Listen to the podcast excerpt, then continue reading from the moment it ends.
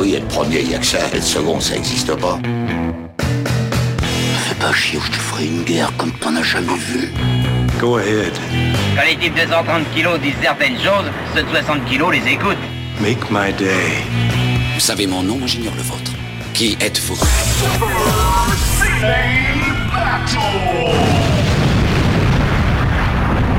Le second, c'est un con. Super CD Battle, c'est le podcast où nous établissons le classement ultime du cinéma. Nous prenons vos listes de films que vous nous adressez pour les classer, du meilleur au pire afin d'obtenir la liste ultime. Ceci est notre épisode 69, et c'est pas n'importe quel numéro puisqu'on va le consacrer aux films des années 60. Et pour cela, j'ai avec moi un grand musicien, c'est le batteur du groupe Akira's Bike, non, Canada's Bike from Akira. Canada's Bike from Akira. Voilà, merci. Ce batteur, c'est Stéphane Boulay. Bonsoir Daniel, bonsoir tout le monde. Et effectivement, voilà, euh, bah, la, carrière va décoller. On est déjà à un million d'exemplaires vendus de- du, du, du premier single. Euh, donc ça se passe bien, on est très content. Est-ce que je peux te faire la même vanne que j'ai fait à, à Benjamin? Vas-y, J'ai dit, vous êtes vraiment des génies. euh, lancez un nouveau podcast à vendredi à 20h. Mais oui, exactement. Mais c'est ça le marketing, c'est le marketing disruptif. Euh, Ouais, ouais, voilà. non, mais, eh, tu sais qu'il y en a qui ont vraiment étudié ça. Genre, ils disent, ouais, une vidéo le dimanche, en fait. Tout le monde, euh, les gens foutent rien le dimanche, donc il faut mettre une vidéo YouTube euh, dimanche à 10h, quoi. Bah, je, pense que le prochain podcast qu'on va lancer, on va le lancer le mercredi entre 1h23 du matin et 2h25 parce que d'après les études euh, très sérieuses qui ont été menées par l'INSEE, c'est la meilleure fenêtre possible pour cartonner. Donc, donc Stéphane Boulet, je suis Daniel Andreev, et vous êtes, donc c'est l'épisode 69. Et avant qu'on rentre dans le vif du sujet, parce qu'on va, on, on a quand même pas mal de pain sur la planche, on veut juste faire une annonce. On sera présent euh, pour un festival en Suisse, Exactement, à Lausanne, à Lausanne, et donc ça aura lieu le, euh, le tro- 3 novembre. 3 novembre. Donc c'est assez bien, c'est bientôt en fait. Faut... C'est très bientôt, c'est dans deux, deux semaines. faut qu'on prépare déjà nos affaires et juste pour que vous le sachiez, c'est le Cross Dreams Festival et euh, qui parle à la fois de musique de jeux vidéo, de pop culture. euh, Il y aura un concert de Dragon, un concert de musique de Dragon Ball. Exactement, c'est ça, ouais. Voilà, donc euh, nous allons euh, venir vous voir, amis helvétiques et aussi euh, gens de la région, de ta région puisque t'es pas si loin. Exactement. Allez les frontaliers. Allez les frontaliers, euh, n'ayez pas peur, n'ayez pas peur. En plus, en plus, c'est une zone neutre. Euh, vu le, vu le niveau du lac en ce moment, vous pouvez traverser à pied hein, depuis, euh, Oh depuis, là, le, le- tu- depuis Tonon, donc il n'y a pas de problème. hein. tu me rends triste à chaque fois que Bah ouais. tu dis ça et bon on va juste euh, un, un petit peu intime souvent tu m'écris euh, la situation de, de ce qui se passe dans la montagne là-bas et, et donc les glaciers reculent et avec, ça. avec le temps qu'il fait là il doit faire un temps euh, quel temps il fait chez toi? Eh ben écoute, il fait euh, un temps magnifique. Euh, donc là, on enregistre, il est le, le 17 octobre, on avait 25 degrés cet après-midi. oh non Euh, putain, et en fait, la dernière fois qu'il a plu, c'était genre la semaine dernière, lundi dernier, il a plu pendant la nuit, genre de, 2h du matin à, à 8h, parce que j'avais encore de la pluie quand je partais au boulot, et, mais sinon que dalle, et en fait il fait des températures euh, folles, et euh, comme dit, tous les cours d'eau sont, sont en train de s'assécher. la le- rivière à côté de chez toi la rivière à côté de chez moi elle a pratiquement disparu, et le, le lac d'Annecy, donc je sais pas si vous voyez le- la taille du lac d'Annecy, qui est, rappelons le plus grand lac naturel euh, de France, parce que le lac Léman, comme il, il est à cheval entre la Suisse et la France, il compte pas trop, euh, a perdu plus de 50 cm de, de hauteur sur l'ensemble du lac. Et vous voyez la, la- la taille du truc, enfin, c'est et vraiment à, à, à l'œil nu, ça se voit. C'est-à-dire que tu te balades sur les berges et tu, tu vois, t'as, t'as, bah, ça- t'as- t'as- t'as- t'as du, euh, t'as de, t'as des limons sur euh, des, des, des, des- des mètres et des mètres, et euh, tu peux aller à pied euh, quasiment, euh, parfois à certains endroits, genre sur, sur 100 mètres, tu peux aller à pied, je- voilà, enfin. C'est un truc de fou, ils sortent plus les, les bateaux, les pédalos parce qu'il n'y a plus de, plus de flotte dans les ports. Enfin, c'est un truc. Ouais, c'est un truc hallucinant quoi. voilà on, on a su bien casser le moral Voilà. des gens tu sais qu'ils disent Ouais. putain je vais passer deux heures de ah deux heures de cinéma et là on est là en train de leur rappeler que finalement le On réchauffement va tous crever, on va tous crever. Et euh, Non, non, nous, mais on va pas crever. Sans doute notre génération, mais on est la dernière génération à, à connaître ça, quoi. Ouais, non, mais c'est. Mais il y a enfin, des histoires comme ça. je- Enfin, voilà, c'est ce que je disais l'autre jour euh, sur Twitter c'est que là-haut dans les montagnes, en fait, tu. Enfin, s'il y a bien un endroit où tu t'en rends compte euh, immédiatement parce que c'est spectaculaire, c'est là, quoi. Et cette année, Bah, c'est. Surtout, ça va être méga dangereux pendant un certain nombre d'années, puisque les glaciers sont en train de s'effondrer. Ah, bah oui, bien sûr, mais c'est. Ah putain, donc ça veut dire que. Ah putain, je suis en train de penser à nos esca- escapades là-bas. euh, putain. euh, Bah, le- là, c'est- la nostalgie, quoi. Cet été, ils ont, euh, ils ont fermé la, la, la voie d'accès de la, le- du tour de la Meige. Ah, c'est vrai? Euh, bah, deux, jours, deux jours après que, que mon père soit, soit passé, en fait, il y a au-dessus, au-dessus de, du, il y a, sur la voie, il y a ce qu'on appelle le glacier carré, Mhm. qui est un glacier de forme carrée, euh, qui est situé vraiment sous la pointe de la Meige. Et en fait, C'est le- celui-là où on est passé, toi et moi Non, on n'est pas passé sur. Non, on est passé de l'autre côté. On était sur le glacier de l'homme, nous. Et euh, donc le glacier carré. Et en fait, euh, donc c'est- une voie normale. Et en fait, il y a eu un effondrement euh, spectaculaire sur le glacier carré. Il y a un guide qui a été emporté. Alors heureusement, il est, il est encore en vie. Mais du coup, en fait, la voie d'accès était fermée. Et c'était la première fois qu'ils étaient obligés de la fermer euh, parce que justement, le glacier a tellement reculé que bah, les, les roches qui se trouvent en surplomb, Mm. elles tenaient plus. Et elles se sont écroulées sur, le, sur, la, sur la voie. Quoi. Évidemment, euh, n'y allez pas sans guide, n'y allez pas euh, non équipé, c'est Oui, infranchissable. Et, et écoutez, les, les points météo, c'est super important. Quoi. Enfin, le- ce que disent le bureau des guides, c'est genre, ils sont là pour vous sauver la vie. Quoi. On- quand on y va, euh, toi et moi, on n'est pas des totos, on y va équipé, on y va avec des casques, on, on y va avec les, les crampons et, C'est ça, exactement. voilà. Et c'est comme ça qu'on fait. Euh, pour ce passage mais- montagnard, mais tu, sais- tu sais quoi, je veux pas teaser, mais à la fin de l'épisode, il y aura un deuxième passage montagnard. Ah, Ah. chouette. Je sais que ça te touche. Donc, c'est les années, les années 60. C'est ça. C'est le troisième épisode seulement des années 60 qu'on fait. Parce Eh que ouais, c'est eh un ouais. peu notre, notre, euh, notre détente entre deux phases, puisque après nous allons basculer sur les années 70. Et bizarrement, il y a beaucoup de gens qui nous, nous ont envoyé les, les listes pour les années 70, les années 60. Genre, ils se sont dit c'est foutu d'avance. Il y a beaucoup sur les années 70, mais 60. Donc, du coup, j'ai pioché dans toutes les listes qu'on a reçues à l'époque. C'était en mai, mai de l'année dernière. Ah, bah les années 60, ça s'appelle la friandise, quoi. Voilà. Et, euh, et du coup, euh, enfin, il y a certaines listes que j'ai je trouvais en mai de l'année dernière. Et euh, est-ce que ça vaudrait peut-être le coup, puisqu'il n'y a que 18 films dans notre liste des années 60, de les faire un par un euh, Bah oui. Ouais. Et je pense sûr. que le premier est, Bah, est- c'est- est pas indépassable. Et pas indépassable, mais il, c'est un, c'est un, c'est un beau, bon, beau premier, euh, quand même. Euh, C'est 2001, 2001, l'Odyssée de l'espace. de l'Odyssée de l'espace, Stanley Kubrick. euh, voilà, on en a déjà parlé. On a déjà parlé. Je l'ai revu en 70 mm, mon gars. Ah, moi je l'ai- pas vu en 70 mm, mais je l'ai vu au cinéma par contre. Je l'ai vu Ah, au mais cinéma quand, vu il, est- quand il 60 était ressorti. Ouais, 70 mm dans les conditions d'origine, c'était. Moi, Oui, ça devait être assez dingue. Je comprends ce que, ce que me disait mon père, que quand il prenait de la drogue. Le deuxième, c'est La planète des singes, un putain de classique. Aussi, Exactement. euh, qui nous parle aussi des dérèglements, tiens. Exactement, qui nous parle aussi des règlements climatiques. Euh, La nuit des morts vivants euh, de Georges Romero. Yojimbo, donc de notre ami Kurosawa. C'est le, le premier, c'est le Kurosawa le mieux classé de nos listes, mais parce que C'est vrai. Il faut pas vrai. oublier que Kurosawa, ces grandes années, euh, pour beaucoup de gens, c'était les années 50. C'est les années 50. Ouais, voilà, c'est ça, exactement. On a un peu décalé, effectivement. On, on avait, quand on Mais avait à classé Ran, voilà. genre, s'il y avait une constante, c'est que Kurosawa, il est quand même plutôt dans le top tier, quoi. il est plutôt pas mal. Ouais, il a jamais mis, il a, il a jamais eu de, je veux dire, de, de The Spirit, quoi. Voilà, il a jamais fait Catwoman. voilà, Catwoman par Kurosawa, non, quand même, voilà. Les tontons flagueurs derrière. Bonnie and Clyde. Euh, et juste pour dire, euh, beaucoup, beaucoup de listes de Audiard euh, sont arrivées en plus. Ah, bah oui. Ouais, forcément. Donc Bonnie and Clyde, Bon baiser Bon baiser Voilà. le Docteur Jivago. Le James Bond le mieux classé. C'est vrai. Docteur Jivago. Classico de classico, prix Nobel de littérature, rien que ça. Quand les aigles attaquent, qui est notre petit plaisir coupable. On va dire que c'est notre over the top des années, Voilà, des des années 60. Le livre de la jungle. Le seul, le seul dessin animé, j'ai l'impression, dans la liste. Euh, pe- Peut-être, faut que je. Oui, Ouais, effectivement. ouais, oui, c'est vrai. Le seul dessin animé. Euh, On a Le jour le plus long. Ouais. Pierrot le fou. Voilà. Batman 66, donc le film avec Adam West Voilà, c'est pas Tim Burton, Et- mais presque. et Ward. Euh, Dr. Jekyll and Mr. Love. Voilà. Jules et Jim. Elle a Dolce Vita. euh, Cléopâtre. Et, euh, et le bon dernier, donc Avis en Russie, qui n'est pas le film le moins, moins sympathique du monde.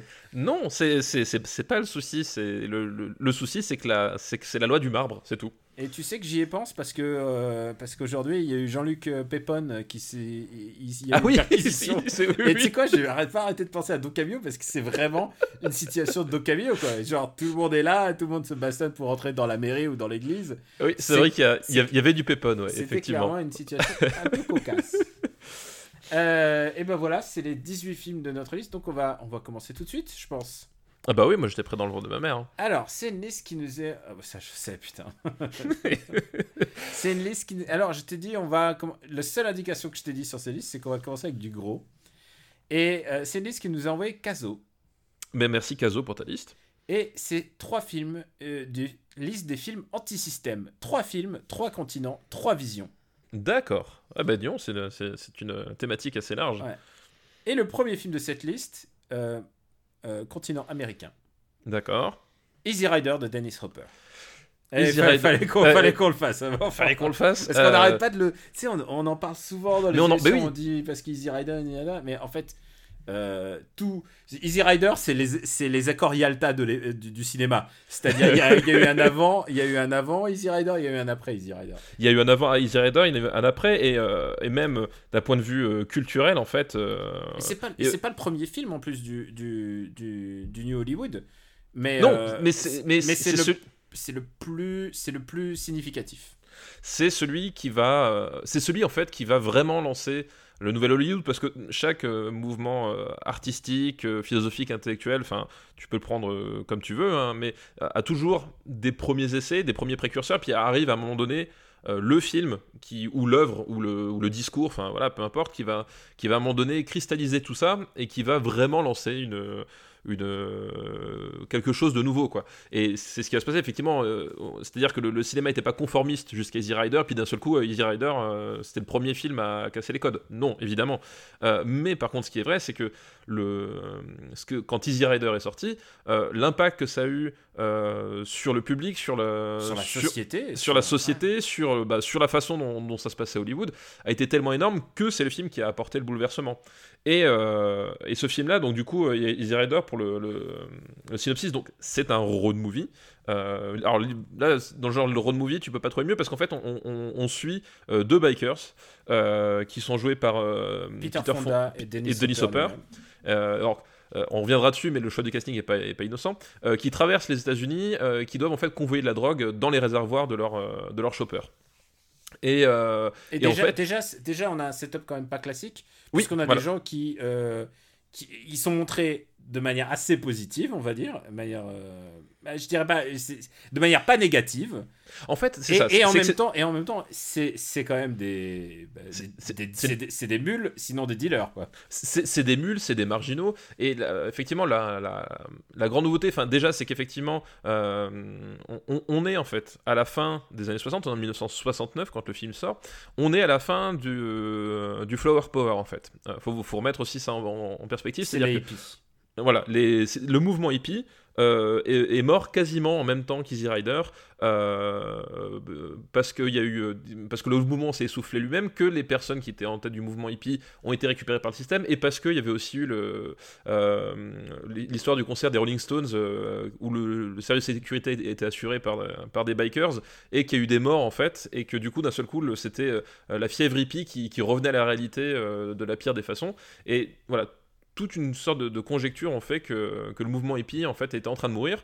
Et Easy Rider sort à ce moment-là. Et en fait il, il reprend euh, il reprend ce que ce qu'avait euh, hum, comment dire propulsé le mouvement hippie c'est-à-dire bah, l'usage de stupéfiants de drogues et euh, notamment de drogues hallucinogènes puisque à la fin de Easy Rider il y a une séquence qui en fait est une sé- séquence d'hallucination et qui je, je pense n'est pas une séquence simulée du tout. Ah, alors, il faut dire aussi un truc, c'est c'est qu'ils prennent de la drogue à l'écran, mais ils prenaient de la drogue euh, en vrai. En vrai, ah bah oui il y a euh, aucune prise de drogue qui n'est pas simulée dans ce film. Ils Ouais, étaient tous défoncés. ils étaient tous Ils défoncés l'ont dit et 15 000 fois dans toutes les interviews. Ouais. Ils disaient on était, on était fonce-dés quand on l'a fait le film.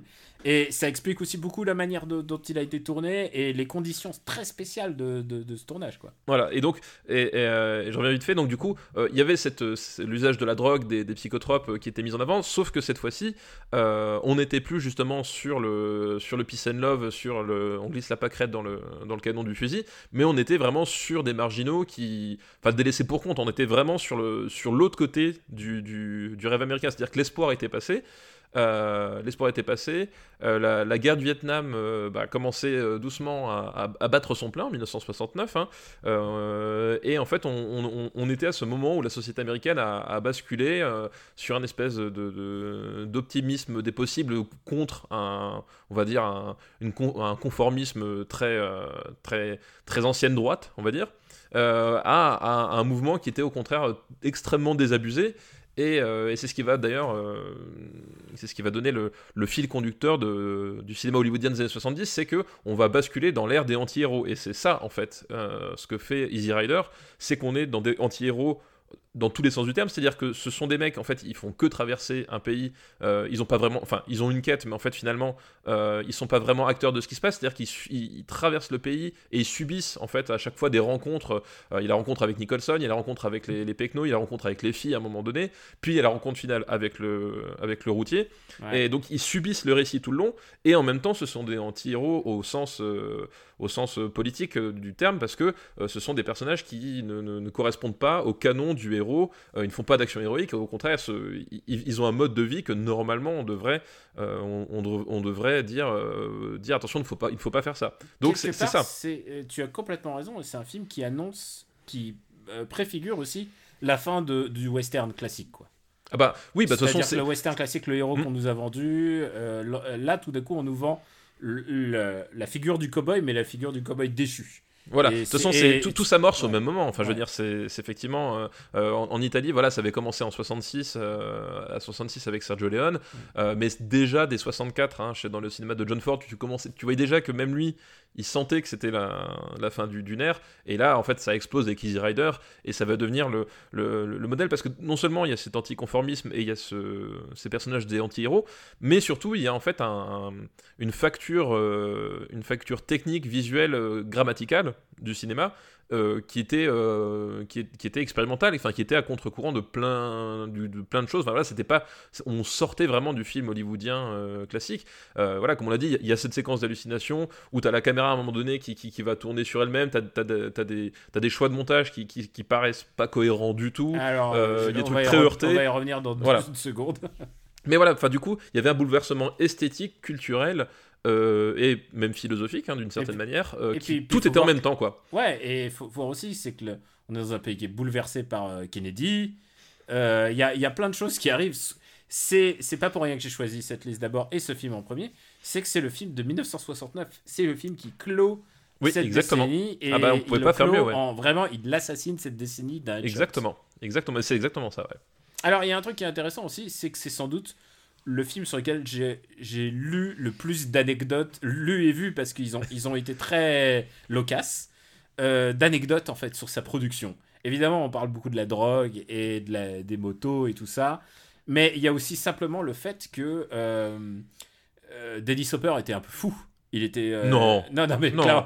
alors, non, de- Denis Hopper, surtout ces années-là, hein, ça a toujours été quelqu'un de très équilibré. En plus, plus, j'ai souvent dit, j'ai souvent dit que tu sais, on parlait des, des affreux jojo de les criminels de Hollywood, mais moi j'ai toujours rajouté Dennis Hopper parce que Dennis Hopper tabassait sa femme en plus. En plus, Ah bah, tu vois. Non, non, non, non, pas du tout. Alors là, Voilà, vraiment- mais tu sais qu'il y a eu tout- il y a toute une histoire très Johnny sur l'héritage de Dennis Hopper en plus. a- Oui, non, mais je sais, c'est un, ouais, c'est un Maintenant, sacré tu hein. dis très Johnny, maintenant tout le monde comprend exactement voit ce qui Genre la nouvelle meuf arrivée, tu vois, tout, tout, tout. Oui, parce que ouais. ce qu'il faut dire, c'est que Denis Hopper, donc il fait Easy Rider, il, il a fini sa, sa carrière comme, euh, comme un. Enfin, dans le genre rattrapé par le système, c'était le pire de tous, quoi. Tu vois, Denis Hopper, c'était devenu un, un parangon de ultra-libéral. euh, Oui, et on euh, parle voilà. du, du mec qui a joué euh, Koopa dans, dans Super Mario Bros. le film.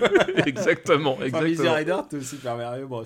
Et il y a un mec dont on n'a même pas parlé en plus, on parlait de production, mais c'est Jack Nicholson qui Eh joue, oui. qui joue normalement celui qui devrait être le mec vertueux de l'histoire, puisqu'il joue un avocat en fait. Oui, il joue un avocat. Il Bah, joue un avocat et en fait. c'est Saul Goodman des années 60. Hein. Voilà. Oui, et puis euh, tu lui donnes du shit et c'est plus le même. exactement.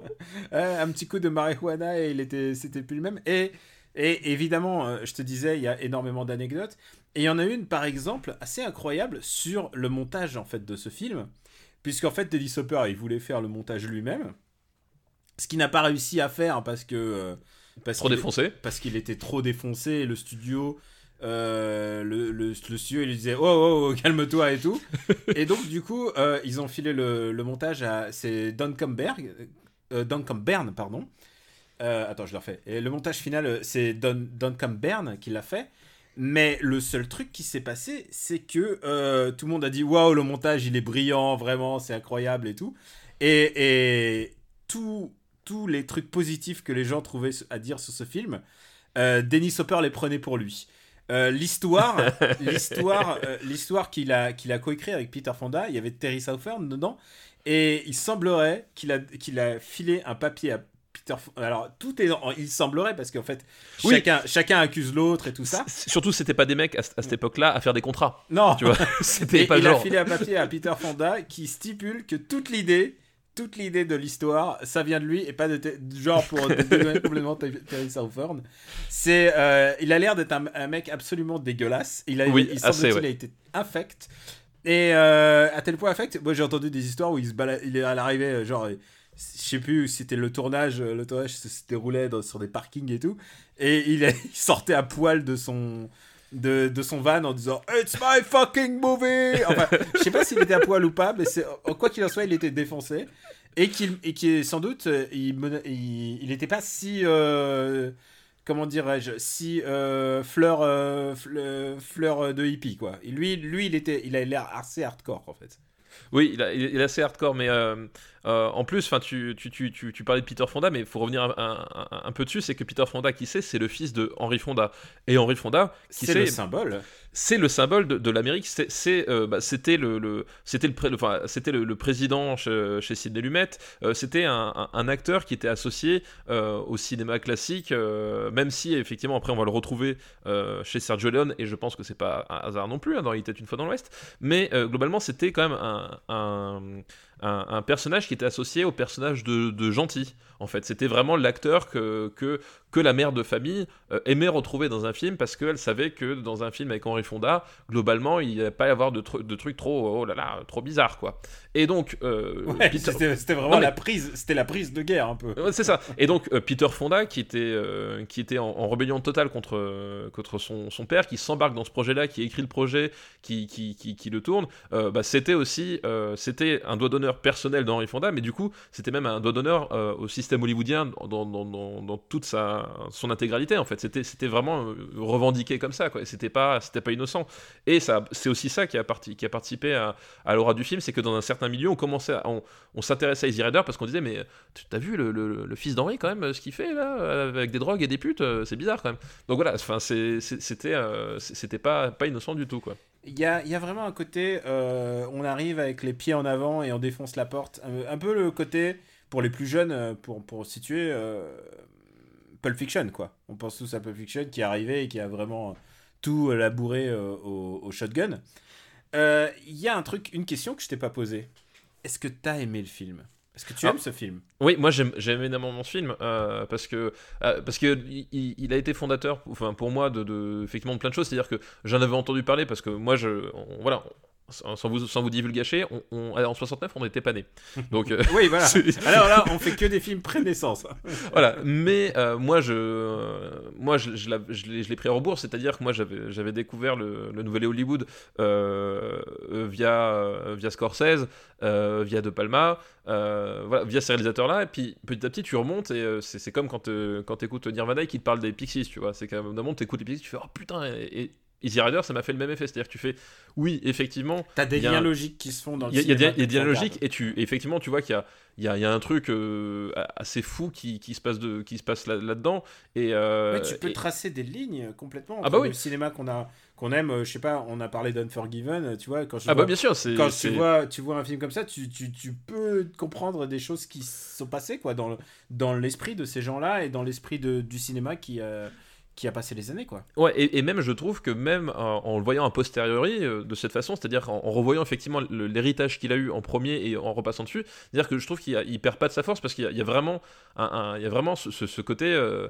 oui, ce, côté on jette à la poubelle tout ce que tout ce que l'Amérique a à nous offrir en fait, et, euh, vraiment jusqu'au bout, c'est-à-dire que le, réservoir d'essence euh, du- d'un des shoppers, c'est le drapeau américain et ils sortent de, enfin ils planquent de l'argent et de la drogue dedans, enfin je veux dire En, termes de symbole visuel, c'est un truc complètement Ah, fou. Ça, on un- voit pas ça chez Michael Bay, mon pote. Voilà, c'est un truc euh, complètement fou. C'est-à-dire que euh, voilà, les, les, les- mecs ont, ont- ont, euh, malgré le- la défonce et malgré euh, des, des- parce qu'effectivement, je pense que c'est vrai qu'il y a des choix esthétiques qui ont été faits, qui sont le fruit du hasard entre guillemets, parce que les mecs étaient défoncés et qu'à un moment donné, ils, ils ont fait ça comme ils pouvaient.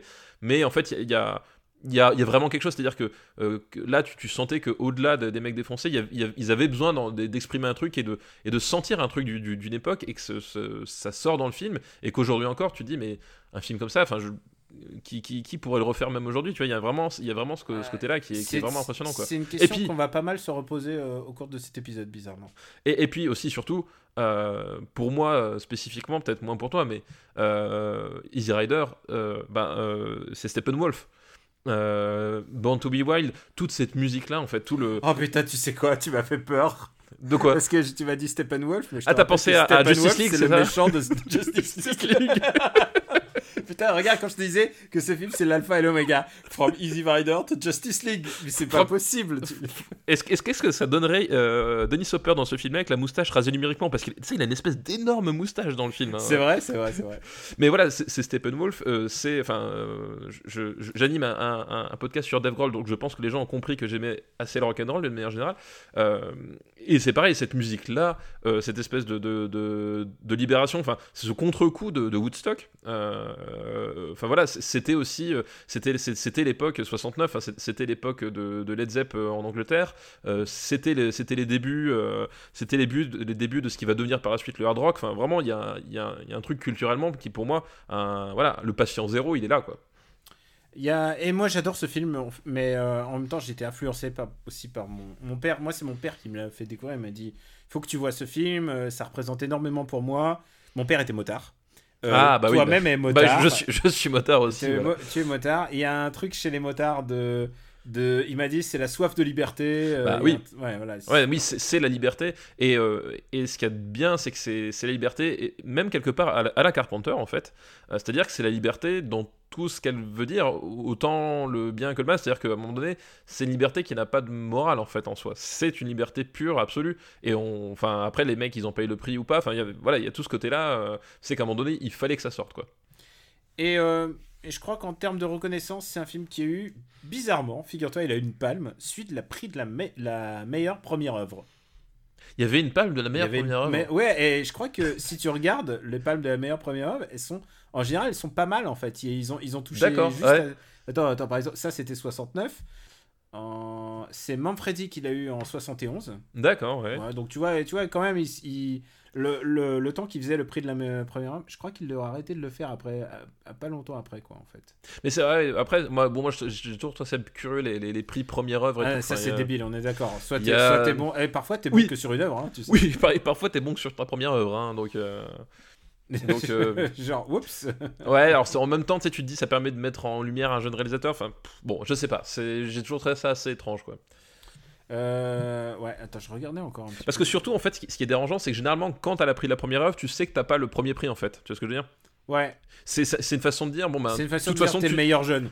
T'es voilà, le meilleur, mais tu seras pas le meilleur dans l'absolu. Alors que parfois, ça le mériterait. Enfin, je veux dire. Ouais, mais en même temps, tu sais que c'est aussi parfois simplement pour euh, donner un prix supplémentaire en fait. Oui, voilà, donc c'est c'est très ambivalent, mais du coup, comme je- euh, tu fais. Finalement, au fond, ils ont fait le prix du scénario, ils ont fait tout ça, tous ces distincts. Le prix spécial du jury, c'est pour donner une médaille en chocolat et tout ça. le prix de la chanson. Le Euh, prix de la chanson. a L'Oscar de la meilleure chanson. Ah non, mais attends. C'est c'est peut-être C'est le- c'est comme, c'est comme les gens qui disent, qui comparent les Oscars d'aujourd'hui et d'avant et qui disent ouais, on a 15 nominations. Mais je dis mais avant il n'y avait pas autant de trucs. Il y avait, mais il n'y avait pas encore euh, prix de la meilleure chanson pendant des années. Bah quoi. oui, non, non, il n'y avait pas le prix de la meilleure chanson, ouais. Au fur et à mesure des années, bah, t'augmentes juste les prix. C'est pour ça que les cérémonies durent très très très longtemps. Mais là, on s'égare un petit peu. Euh, voilà, juste pour dire. Parce que le seul prix qui compte, c'est le prix du marbre. Exactement. Et aujourd'hui, de 69 à 2018, euh, on va classer ce film. Où est-ce que tu le mettrais? Et alors, évidemment, c'est un film qui a une qui non seulement que j'aime bien, mais en plus qui a une signification historique extraordinaire. Ah bah oui, non, mais moi, ce c'est un qui film. compte par-dessus tout, on le rappelle, c'est qu'on l'aime ou pas. hein. Moi, moi euh, si je devais mettre Easy Rider quelque part, je le mettrais sous Yojimbo. Ça me va. Voilà. Je pense que c'est très bien. Il peut pas aller au-dessous de Bonnie and Clyde. Euh, Bonnie and. Clyde, qui était Oui. le, le- un des vrais films de, Voilà. de, Bon- du Nouvel Hollywood en plus. Exactement, Bonnie and Clyde c'était un autre précurseur, euh, c'était un autre précurseur dans un, dans un registre même- un, un peu parallèle. Il était même un Euh, peu avant. Euh, Il était, il était un tout petit peu avant, effectivement, euh, mais il n'a pas eu le même retentissement. C'est-à-dire que Bonnie and Clyde transgressait. Bon, de toute façon, on en avait parlé. Enfin, voilà, il transgressait des choses, mais euh, Easy Rider, en termes matière de transgression, était global, quoi, complètement euh, euh, très global. Donc euh, voilà, Easy Rider est cinquième film des années 60. Et maintenant, on va passer au deuxième film de la liste de Caso. Et c'est, on se déplace maintenant au continent anglais, enfin continent, euh, continent européen. Oui, enfin, non, continent anglais, hein, ils sont pas en Europe, hein, Daniel. hein, ce Bah, sont tu des sais Anglais. quoi, euh, vu ce que mes potes me racontent sur le Brexit, j'ai l'impression qu'ils sont en train de redevenir une île complètement. Genre, ils sont en train de, de boucher le, le- le tunnel là. Est-ce qu'ils sont en train d'é- d'ériger de, de- de- d'ériger des murs autour de, le- de, de l'île euh, au cas où? Non, mais tu, tu rigoles, mais mes potes sont désespérés. Ils essaient de trouver le réconfort, tout le réconfort possible. Donc, mes amis qui sont désespérés du Brexit en Angleterre, je vous embrasse très fort. Euh, mais, eh, les gars, vous, vous souffrez du Brexit, mais nous, on a Benjamin François. Et il Et est c'est aux pire. États-Unis. Et c'est pire. Alors, le deuxième film, j'espère que tu l'as vu. C'est un film qui s'appelle If, avec quatre petits points, de Lindsay Anderson. Euh, et non, je ne l'ai pas vu. Oh putain, c'est un grand, grand classique de l'éducation. Et, D'accord. euh, bah écoute, euh, je sais pas si je peux te le, si je peux te le commander tout de suite. Bon, ça, ça doit se trouver, ça, je pense. euh. Parce que euh, euh, de, de mon souvenir, est-ce qu'il avait pas eu une, une palme d'or un truc comme ça ou un Ah alors non seulement ça, il a eu la Palme d'Or en 1969, je crois. D'accord, voilà. Bah, on Parce qu'en 68, il n'y avait pas de Palme d'Or puisqu'il est distribué euh, évidemment pour des raisons. Bah, pas- parce Ouais. qu'il y avait tout simplement le festival avait été interrompu par, par la nouvelle vague. Eh bien écoute, le, le Patreon te l'envoie. Ah bah écoute. Et euh, Avec joie. Sache un truc, il est disponible. Je, je veux juste vérifier sur une plateforme euh, de streaming dégueulasse qui n'est pas YouTube. Ah d'accord. tu vois laquelle ouais, ouais, ok. Ça s'arrête toutes les 10 minutes pour faire une pub. Oui, d'accord. C'est la meilleure façon de découvrir Ouais, un film. je suis ravi de, de passer ma commande. Attends, je clique. Parce que euh, je suis ravi que ça serve à quelque chose. Ok. Attends. Ah bah du coup, chouette, des, des devoirs de vacances. Ouais, des devoirs, mais en même temps, un- tu gagnes un DVD. Wow et oui, bah, et- Attends, ah putain, tu sais quoi, j'ai l'adresse de ton père pour lui envoyer des trucs. Faut pas que je me gourde de, de boulet. c'est ça. On se tutoie avec, avec ton père. faut le dire. oui, oui, oui, faut, faut, effectivement. Bon, donc le deuxième. Alors écoute, c'est un grand, grand, grand classique. Vraiment, je, te je t'engage. Eh ben écoute. Et c'est un film avec, euh, si je me souviens bien, il y a. euh, euh, si je me trompe pas, il y a Malcolm. euh, Mac- Ma- McDowell Malcolm McDowell. C'est son, pro- son D'accord. premier grand rôle, je crois. D'accord. D'accord, donc ouais, bah, oui, de toute façon, oui, 69, oui, effectivement, il devait être, Ouais. euh, il devait être bien jeune déjà. Et c'est le rôle qui l'a sans doute propulsé dans le, un autre rôle, un autre Oui, film. Je sais un pas autre- si on en a parlé. Un autre film un peu bizarre avec euh, des, des- des musiques de clavecin, c'est ça? On en a parlé ou pas? Je sais pas si. on Euh, a- je, je, je suis pas sûr, Non, je j'ai sais pas pas. l'impression qu'on l'ait fait encore. Oh là là. Oh là là. Tellement Voilà. de films à Tellement de parler. films à part. Ouais. Et alors attention, on a un, on a un casseur de top qui arrive. Oula, un casseur de top, carrément. Troisième, euh, troisième film de cette liste. Et euh, je t'ai dit, trois films, trois continents, trois, Trois continents, ouais. Donc on arrive en Asie. Et qu'est-ce qu'il y a de plus cassage de système que Harakiri? Dit Oh, purée. seppuku de Masaki Kobayashi. Ah oui, oui, euh, c'est. euh, je peux te dire que c'est un de mes films préférés de tous les temps. Eh ben alors, on, on- on est sur la même longueur d'onde. ah putain, j'adore ce film A- Harakiri, que moi, je- enfin, le- ce film-là, j'en avais entendu pendant, euh, parler pendant très longtemps, et jusqu'à un jour où Criterion avait sorti une édition DVD à l'époque, et je me suis dit euh, bon, allez, euh, j'entends tellement parler, je vais, je vais craquer le slip, et, euh, et ce fut une, bah, une grosse, grosse claque en fait. Tu as ra- raconté ton anecdote euh, Criterion, moi je vais raconter la mienne. Ouais, Euh, moi c'est mon père euh, qui m'a dit, Ah, il y a ça qui passe, et tu sais, il passe au Cosmos, je sais pas si, je sais pas si ce, le cinéma arrive, euh, existe encore sous ce nom-là, mais qui se trouve vers Montparnasse. Et euh, il m'invite à aller le voir, et j'avais un pote avec moi qui était là, genre, mais genre euh, tout de go quoi. Il, est très, il était très cinéphile, il est toujours resté très cinéphile, euh, c'est un mec adorable. Et euh, genre il dit, bah allez-y, je vous, je vous invite tous les deux, on va, tout, on va tous voir Harakiri, que lui connaissait. Et là, c'est un des, un des films qui a été un des chocs de ma vie, quoi. Parce que je ne savais pas du tout dans quoi je m'embarquais. Et si j'avais su que je m'embarquais dans deux heures d'intrigue politico-sociale euh, à l'époque du Jidaigeki, c'est presque pas le c'est le c'est à l'époque d'Edo quoi, c'est pendant Oui, c'est à l'époque d'Edo, ouais. ouais tout Donc à fait. si je savais su que ça allait m'embarquer un truc parce qu'il se passe pas énormément de choses, mais quand il se passe quelque chose, c'est extraordinaire. c'est ça. Euh, Est-ce que tu veux résumer l'histoire? Est-ce que tu t'en souviens un petit peu? Euh, bah, L'histoire, en fait, c'est. euh, donc, ça se passe au moment de l'ère Edo. Euh, Et c'est un Ronin qui un s'appelle- Ronin qui s'appelle Anshiro. Ah, ça, je me rappelais, je me rappelais plus le nom du personnage. Euh, mais c'est effectivement, c'est un Ronin qui, qui arrive dans un. euh, euh, dans un. Comment ça s'appelle un, Un fief Un fief, voilà. Effectivement, là, Chez un- un, chez un daimyo. Ah, si tu veux, les, les termes techniques, je les ai. hein. Je, je, je Non, te mais présente je- Gaijin je te rappelle. Non mais je, voilà, je cherchais en gros, Ouais. il, il débarque en fait dans le voilà dans, dans le fief, c'est-à-dire dans le dans le dans la forteresse en fait du euh, euh, du, du, du seigneur de- du coin et du coup euh, le, on, on- on lui euh, il y va pour, euh, accomplir le, bah, le fameux seppuku, euh, parce que voilà, c'est un, Ronin déchu euh, de, son, de son statut de sa- samouraï. Et en fait, pendant qu'il il, se- il se prépare pour la cérémonie, eh bien, le, le- les personnes sur place, en fait, euh, euh, bah, voilà, passent le temps en essayant de discuter avec lui, de découvrir ce qui se passe, et puis il y en a même un qui, essaie de le dissuader. Et en fait, tu vas euh, petit à petit remonter en fait tout ce qui s'est passé dans, dans, dans, dans, dans la vie de ce, de, de ce Ronin, comment est-ce qu'il en est arrivé là.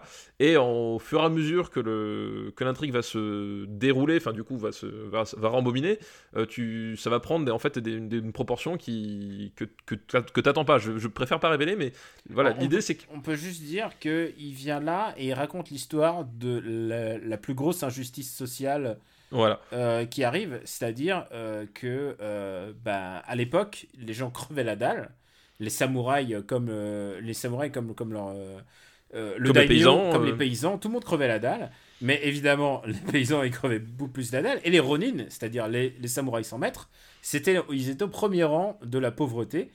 Et, euh, et donc, du coup, les mecs arrivaient pour, pour se suicider. Et en fait, littéralement, c'était un chantage au suicide.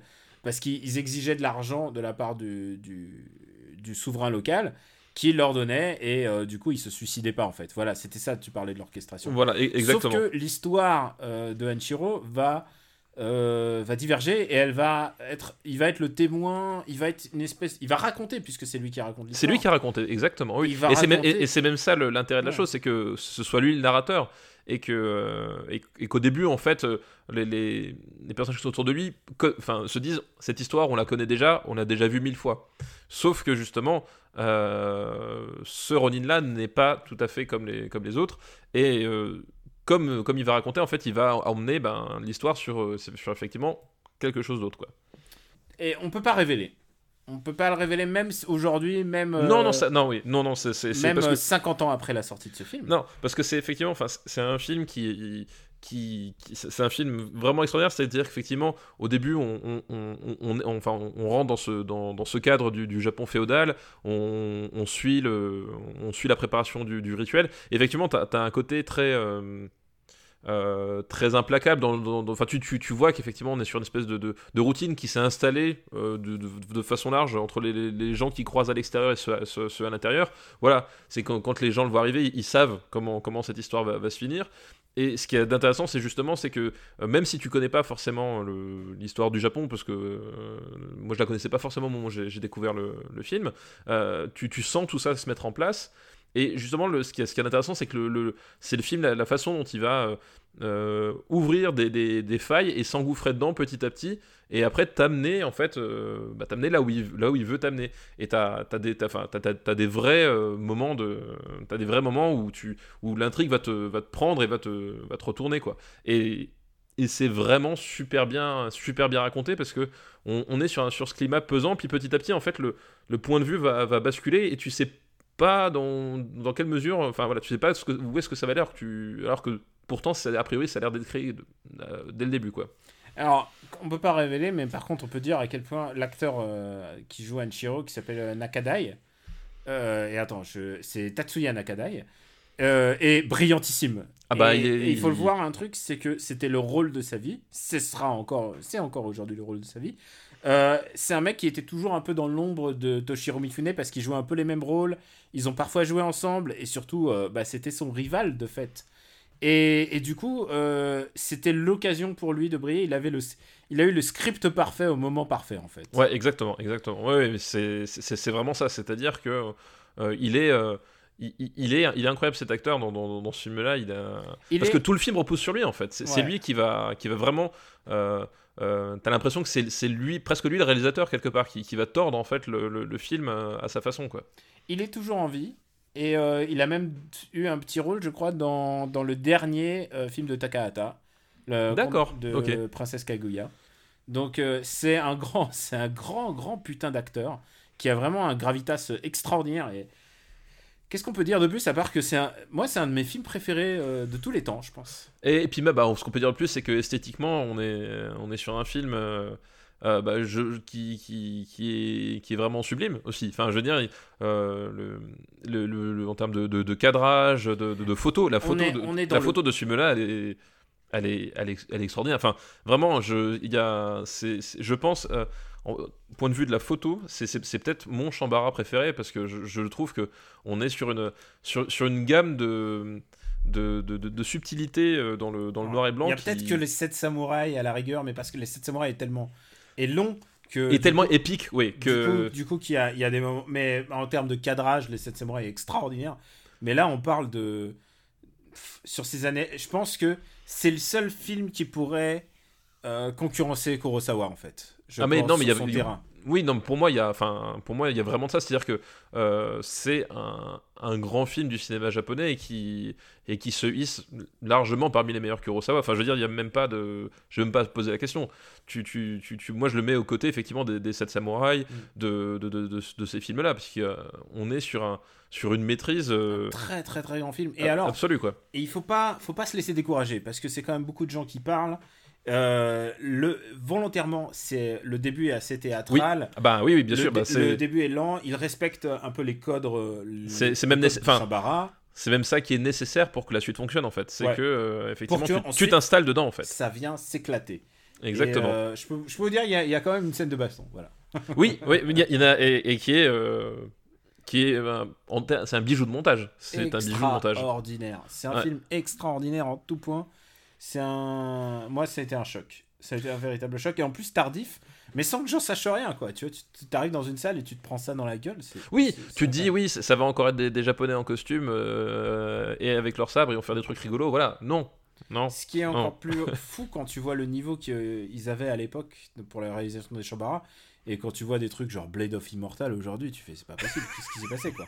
Non, mais le le cinéma japonais de manière générale aujourd'hui, il y a il y, a- il y a un truc qui, Il y a eu une palme d'or cette année japonaise, je te rappelle. Oui, c'est vrai, exact, c'est vrai. Ouais. Mais je l'ai pas vu, donc je ne peux pas, je ne peux Ah, pas, elle, est, elle est méritée. je, je ne peux pas dire. Mais euh, D'ailleurs, j'ai vu, j'ai vu la, la pub pour Ida.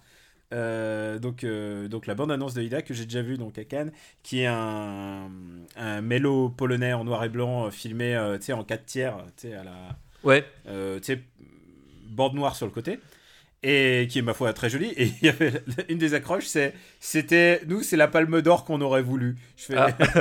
c'est une des pires, c'est une des pires catchlines euh, possibles. oui, tu peux pas faire pire, c'est parce que là, c'est Euh, vraiment. on aurait euh, bien gagné euh, s'il y avait les poteaux carrés, tu vois. ok, super. bon, blague à part. Où mettons Seppuku, alias Harakiri?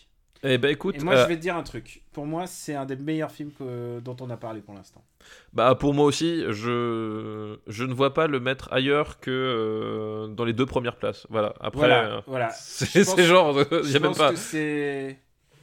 C'est même supérieur à la planète des singes. Même. Ah oui, pour pour moi, c'est Maintenant, est-ce que, est que tu, tu préfères à 2001 l'Odyssée de l'espace? Eh, Alors là, c'est un, un truc très compliqué. Disons que dans mon parcours de cinéphile, euh, 2001 a une place plus importante. euh, parce que c'est un film que j'ai vu un nombre incalculable de fois et que. Et, et, et voilà, et qui, qui, qui continue à me fasciner. euh, voilà, donc c'est. ça- ça- ça- pour moi, 2001 reste un film plus important, mais euh, Harakiri, c'est un film extraordinaire. Ah, Alors, on va faire le... Parce que moi, moi je, serais- je suis prêt à défendre les deux, les deux versions. Bah oui, c'est. je suis prêt à défendre les deux versions, mais si t'as un film à revoir maintenant, genre maintenant, tu revois lequel Alors, non, maintenant c'est de la triche parce que du coup j'ai envie de voir Harakiri vu qu'on en a parlé. Et un autre truc, c'est que j'ai- on a revu, euh, moi j'ai revu 2000 euh, il y a pas longtemps. Voilà. Non, mais, c'est- non, mais c'est c'est bon, il est frais. c'est- c'est ça aussi le truc. Harakiri, je l'ai pas vu depuis un certain temps alors que 2001, je, je, je le revois assez régulièrement. Donc, oui, forcément, là, dans, dans ce cadre-là, euh, c'est- un peu de la triche. C'est orienté, monsieur Andrieff. hein. C'est comme si vous laissiez une voiture dans la rue avec les, les clés sur le contact et après tu m'arrêtes pour vol. Au bout d'un moment, voilà, c'est pas très, pas très déontologique. Donc alors, Euh, moi, je le mettrais quand même à la deuxième place. Voilà. Après, euh, après si, si, si tu insistes, j'accepte la première place. Il n'y a, pas de souci. euh, putain, donc ça me repose sur moi là. Ça ça repose sur toi, exactement. Ah putain. Il faut assumer maintenant. hein. Sinon, je mets la ligne verte. Non, non, non, ça va. Euh, tu sais quoi, je suis en pleine hésitation quoi. Bah, c'est normal. Parce que moi, mon cœur me parle à Rakiri quoi, évidemment. Ah bah, écoute, euh, mais comme, comme, comme dit, je, je ne m'y opposerai pas. Voilà. Fais- Daniel, suis ton cœur. Mais en plus, tu t'y opposerais pas, tu serais même d'accord avec toi-même. Non mais non mais je, enfin, je, je veux dire c'est, c'est- c'est- c'est- je ne prendrai pas ça ni comme une insulte ni comme une injustice ni enfin Hmm. voilà c'est Écoute, je pense que comme, comme j'hésite et comme je peux pas envoyer, enlever euh, 2001, je pense qu'il va être deuxième. On va le mettre deuxième. Eh ben écoute c'est 2001 une, Odyssey. c'est une excellente euh, c'est une excellente place. C'est pas tous les jours qu'on met un deuxième alors qu'on a quand même 5 listes maintenant. Oui oui c'est vrai c'est vrai c'est les pas tous les deuxièmes places, elles sont chères. Les deuxièmes places ça commence à être un peu cher. Bah, excellente liste en tout cas euh, qu'on a eu un. Ouais, Harakiri donc de Masaki Kobayashi est le deuxième meilleur film des années 60, qui en compte maintenant 20. Peut on remercier Kazo. Eh ben merci Kazo pour ta liste voilà très très bon euh, très très bon choix. Et maintenant, on va passer à une autre liste qui s'appelle Une ville, un film, Ah ok très bien. qui nous est envoyée par un fidèle auditeur qui s'appelle Messaïra. Ira bah merci à toi pour ta liste et pour ta fidélité aussi. Et justement où je dis ça, il y a un push euh, YouTube de tuto braquage de banque par Tutotal. J'ai qu'une envie, c'est d'aller voir ça. c'est clair. Un jour, Ouais. faudra qu'on fasse la- le, le super, euh, super Tutotal Battle. Oui, Les meilleurs, exactement. épisodes, les meilleurs épisodes de, de Tutotal. Ah Ouais, mais on va se disputer à mort. Alors, on a parlé de Peter Fonda. Oui. Et ben maintenant, on va parler d'Henry Fonda, puisque Ah bah voilà. c'est un des acteurs principaux de L'étrangleur de Boston. Ah Très bon choix, l'étrangleur de Boston. Bah, donc, Euh, ça se passe à Boston. Alors, l'étrangleur de Boston, figurez-vous, c'est l'histoire d'un d'un mec qui étrangle des gens à Boston. Ouais. Euh, c'est aussi bizarre que ça puisse paraître. Incroyable. Euh, Non, alors, c'est basé sur une histoire vraie, et c'est euh, parmi ces, ces euh, films néo-noirs qui s'inspirent. Enfin, c'était pas courant à l'époque de s'inspirer des histoires vraies. euh, oui, Pas tant que ça, quoi. Aujourd'hui, maintenant, euh, évidemment, il y en a un par, euh, un par semaine. Mais à l'époque, c'était c'était quand même quelque chose d'assez nouveau. Oui, effectivement, c'était quelque chose. d'assez- Puis surtout, euh, voilà, faut, faut, faut voir que le- les années 60, comme C'est on- l'adaptation d'un bouquin en plus, je crois. on, on- on était à la fin du Flower Power, on, on était passé par le Code Eyes avant, enfin on était sur une période où voilà où globalement on, savait pas trop où aller, puis les histoires vraies ont tendance parfois à être un peu sordides aussi. Donc euh, donc il y avait ce côté ce côté là, et en fait ça ça, ça raconte l'histoire d'un tueur en série tout simplement, euh, d'un tueur en série qui euh, bah, étranglait euh, des femmes. Alors dans je crois a- je sais plus c'est 11, 12, 13, enfin Alors, nombre dans assez la- conséquent. alors- alors, justement, si je me souviens bien, euh, dans le film, je crois qu'il y en a 11 ou 13, et dans la vérité, il y en a eu 13 ou 15, tu vois. En fait, il y en a eu plus D'accord, dans la vérité, et dans le film, il y en a moins. D'accord, ok. Et, euh, et du coup, euh, on, on va suivre en fait le. euh, le comment Al- s'appelle Albert De Salvo, voilà, Albert, voilà, Albert De Salvo, qui est euh, joué par l'incroyable Tony Curtis. Ton- Tony Curtis, et on va, et ben on va en fait suivre ce personnage-là, et qui est, ben, qui est en fait un personnage du coup assez peu recommandable, hein, comme on vient de on vient de le décrire. rôle complètement un contre-emploi pour Tony Curtis, qui a toujours joué le- les gentils princes euh, d'Hollywood. Bah oui, Tony Curtis, bah, c'était, c'était, c'était, Some Like It Hot, quoi. Voilà, c'était un joli cœur. Enfin, c'était effectivement, euh, c'était un joli cœur ou c'était un aventurier. Enfin, Viking, c'était aussi, euh, c'était aussi Tony, Tony Curtis. Euh, effectivement, là aussi, on est sur un sur un personnage beaucoup plus qu'am- qu'ambivalent. On, on- on commence, voilà, pas- C'est son premier drame. C'est son le mec il, il joue depuis 20 ans la comédie et là il arrive euh, avec euh, l'étrangleur de Boston et 68. C'est la première fois qu'il joue un rôle dramatique. Oui, oui, bah C'était le mec des canulars, quoi, avant.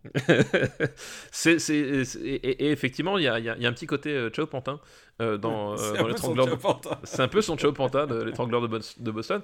Mais surtout, ce qui est intéressant, c'est que du coup, on va, on va vraiment euh, s'intéresser à la personnalité de ce, de, tueur-là. Et que contrairement au film, euh, au, vrai film noir, entre guillemets, parce que film noir, c'est un genre, mais c'est aussi- une période, hein, rappelons-le. Euh, contrairement au film noir qui s'int- qui s'intéressait parfois aux gangsters. euh, là, on va vraiment être sur un, personnage de pervers en fait. Et euh, mine de rien, ça c'est pareil, c'est le genre de choses euh, qui se faisaient pas et, euh, et qui, qui était ben, qui était très très tendu moralement parce que voilà, on, on parlait de la ménagère tout à l'heure. Et il y a un vrai questionnement sur la moralité du personnage, et c'est des questions que le cinéma ne posait pas avant. Et, et on, et on est, on, on est sur ce, ce- sur ce type de personnage-là où on va te dire, euh, ce type-là, euh, bon, en plus il est victime d'un dédoublement de personnalité, c'est aussi ça, enfin le, le, le, le- le- comment s'appelle, le pivot du film. Mais on va te dire que ce type-là est, ben, est un criminel. Enfin, je veux dire, à aucun moment on va essayer de te le faire passer euh, pour, pour ce qu'il n'est pas. Par contre, on va te dire, ce type-là n'en est pas moins humain. Et c'est et c'est cette ambivalence-là que le film va, creuser. Très dérangeant de voir un. Voilà. Vu que c'est les premières fois, parce que maintenant euh, on est habitué. Enfin, je veux Bah, dire, voilà, on, a, oui. on, a, on a parlé du silence des agneaux. Euh, Oui, non, mais voilà. Maintenant, maintenant, maintenant, on met même, euh, enfin, tu vois, je- la révolution de, de- des séries télé euh, aux- dans les années 2000, c'était basé sur des personnages de- d'anti-héros absolus qui étaient des véritables ordures, mais auxquels tu t'intéressais parce que c'était des humains aussi. Donc aujourd'hui, c'est rentré dans les mœurs. Enfin, je veux dire. euh, Game of Thrones, ça cartonne. voilà, c'est. Je crois Alors que, moralement, t'as pas un seul personnage qui, qui, qui, qui s'en sort à peu près Alors, correctement. alors, il y en a un, il y en a un pour moi. Tu sais Oui, c'est c'est mon personnage préféré. C'est c'est le mec de la bibliothèque là. euh. Euh, non, non, pas le maître de la bibliothèque. Parce oui, que lui, lui, lui, lui, celui lui, qui apprend coup, à lire. celui qui apprend à lire. quoi. L'Onion Knight.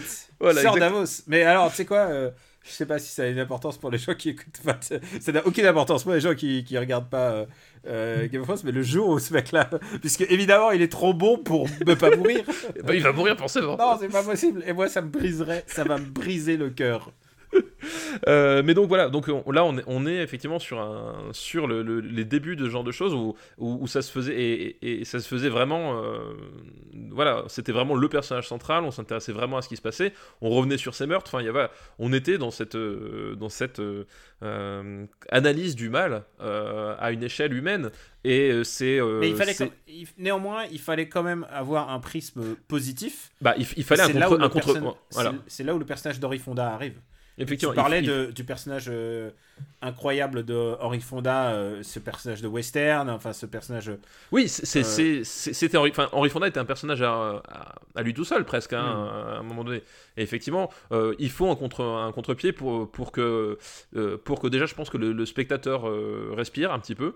Euh, dans cette histoire-là, euh, mais aussi, euh, mais aussi parce que je pense que c'était plus facile à faire passer ça au public si justement ils avaient le visage rassurant d'Hen- d'Henri Fonda. Henri Fonda, rappelons-le, enfin après, après les zilliards de films cultes d'Henri Fonda, au plus il a, il a une figure de militaire, de héros militaire, enfin tu vois. Bah, mais- il, a, ouais. il, il a, il, il a, il a le regard acier, il a la mâchoire carrée, il est, il est super grand, enfin. Il a voilà, une beauté hollywoodienne parfaite de l'époque. c'est ça, c'est en fait toutes les, toutes les, les mères de famille des États-Unis voulaient que leur fille se marie avec Henri Fonda. Enfin voilà, c'était. Mais Oui, je, et- je et- rigole pas, c'était vraiment ça quoi. Et euh, juste un film, enfin, euh, quel film d'Henri Fonda tu, euh, Fonda comme ça, toi, au hasard? Bah moi c'est forcément il était une fois dans l'Ouest, donc euh, c'est Ah, tronqué, Moi j'aurais dit vois. 12 Angry Men. Oui, c'est vrai mais en plus il est passé hier à la télé, toi, Griezmann. Ah, c'est vrai Bien sûr. Putain, je Bah, savais pas. Il est passé hier, mais bon, oui, c'est effectivement, il y avait 12 bah, justement 12 Angry Men, c'est le compas moral du, du film euh, tout le long, quoi. C'était ça, Henri Fonda. Et qu'est-ce qu'il est, beau dans ce- qu'est-ce qu'il est beau dans ce film, c'est incroyable quoi. Et, Ça, euh, c'est une beauté comme tu ne vois plus aujourd'hui quoi. Voilà. Et donc du coup, voilà, ils avaient besoin de ça. Et euh, mais du coup, le, le- le film joue bien avec cette, double articulation. Euh, mais c'est dans l'étrangleur de Boston, euh, tu vas avoir bah, finalement euh, ce qui va se passer par la suite quand bah, dans le cinéma d'Argento, par exemple. Quand il va, euh, quand, le, quand il va disséquer euh, les, euh, les aléas moraux de, des tueurs, ben, la racine c'est l'étrangleur de Boston. Henry Porton a Serial Killer, c'est l'étrangleur de Boston, puissance, puissance crade. Enfin voilà, enfin, t'as, t'as tout un. C'est un film qui a été très important aussi dans, la façon d'aborder ces, personnages-là au cinéma. Quoi. Et puis il y a la part de culpabilité aussi, puisque puisque on peut révéler, mais ensuite euh, il y a, il y a un t- il se fait arrêter. Oui, Tout à Et il fait. se fait arrêter. Donc, du coup, il y a le jugement des hommes. euh, faut pas oublier que euh, la justice aux États-Unis, c'est un autre système. Enfin, il y a plein de. Il y a, il y a plein de sujets qui sont abordés par ce film et qui sont euh, laissés de manière très très subtile, j'ai envie de dire, étonnamment subtile, de la part de, euh, on l'a même pas nommé, de Richard Fleischer. R- Richard Fleischer, ouais. Et Richard fait. Fleischer, on pourrait lui aussi nommer un film au hasard parce qu'il en a fait des tonnes. Mais Richard Fleischer, pour moi, ça sera toujours 20 milieux sous les mers que j'ai vu en salle. Ah, pour moi, Richard Fleischer, c'est Vikings. Ah, c'est vrai, ah oui, c'est vrai. Bah oui, euh, Vikings, c'est. euh, c'est c'est- un, moi c'est un, de mes films d'enfance quoi Vikings c'est Moi, c'est c'est 20 milieux sous les mers. Il il les, tous les- les les deux les deux avec Kirk Douglas d'ailleurs C'est vrai, c'est vrai. Kirk Douglas qui se battait euh, contre Ouais. la grande pieuvre, c'était génial. Putain, c'est vraiment une... Et oui, euh, Fleischer, tu sais que c'est le. Il est le. C'est l'héritier des, des frères Fleischer, du, des, de ceux qui faisaient les dessins animés.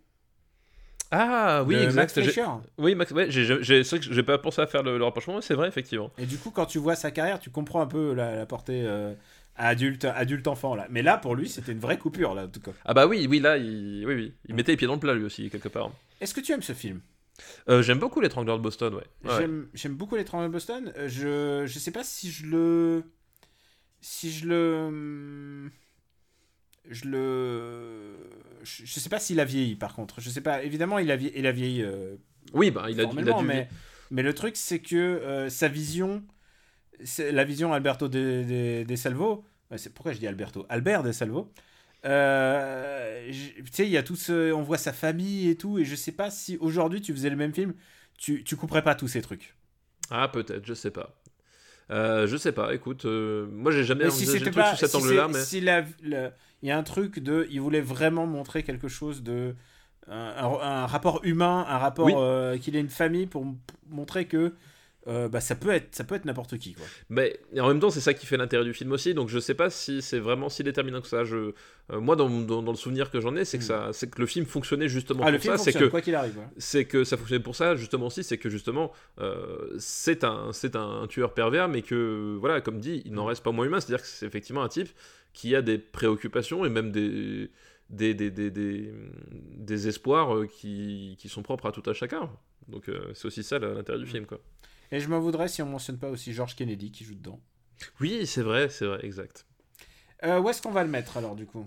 Euh, où est-ce qu'on va le mettre? Euh, Étrangleur de Boston. Moi, je le mettrais.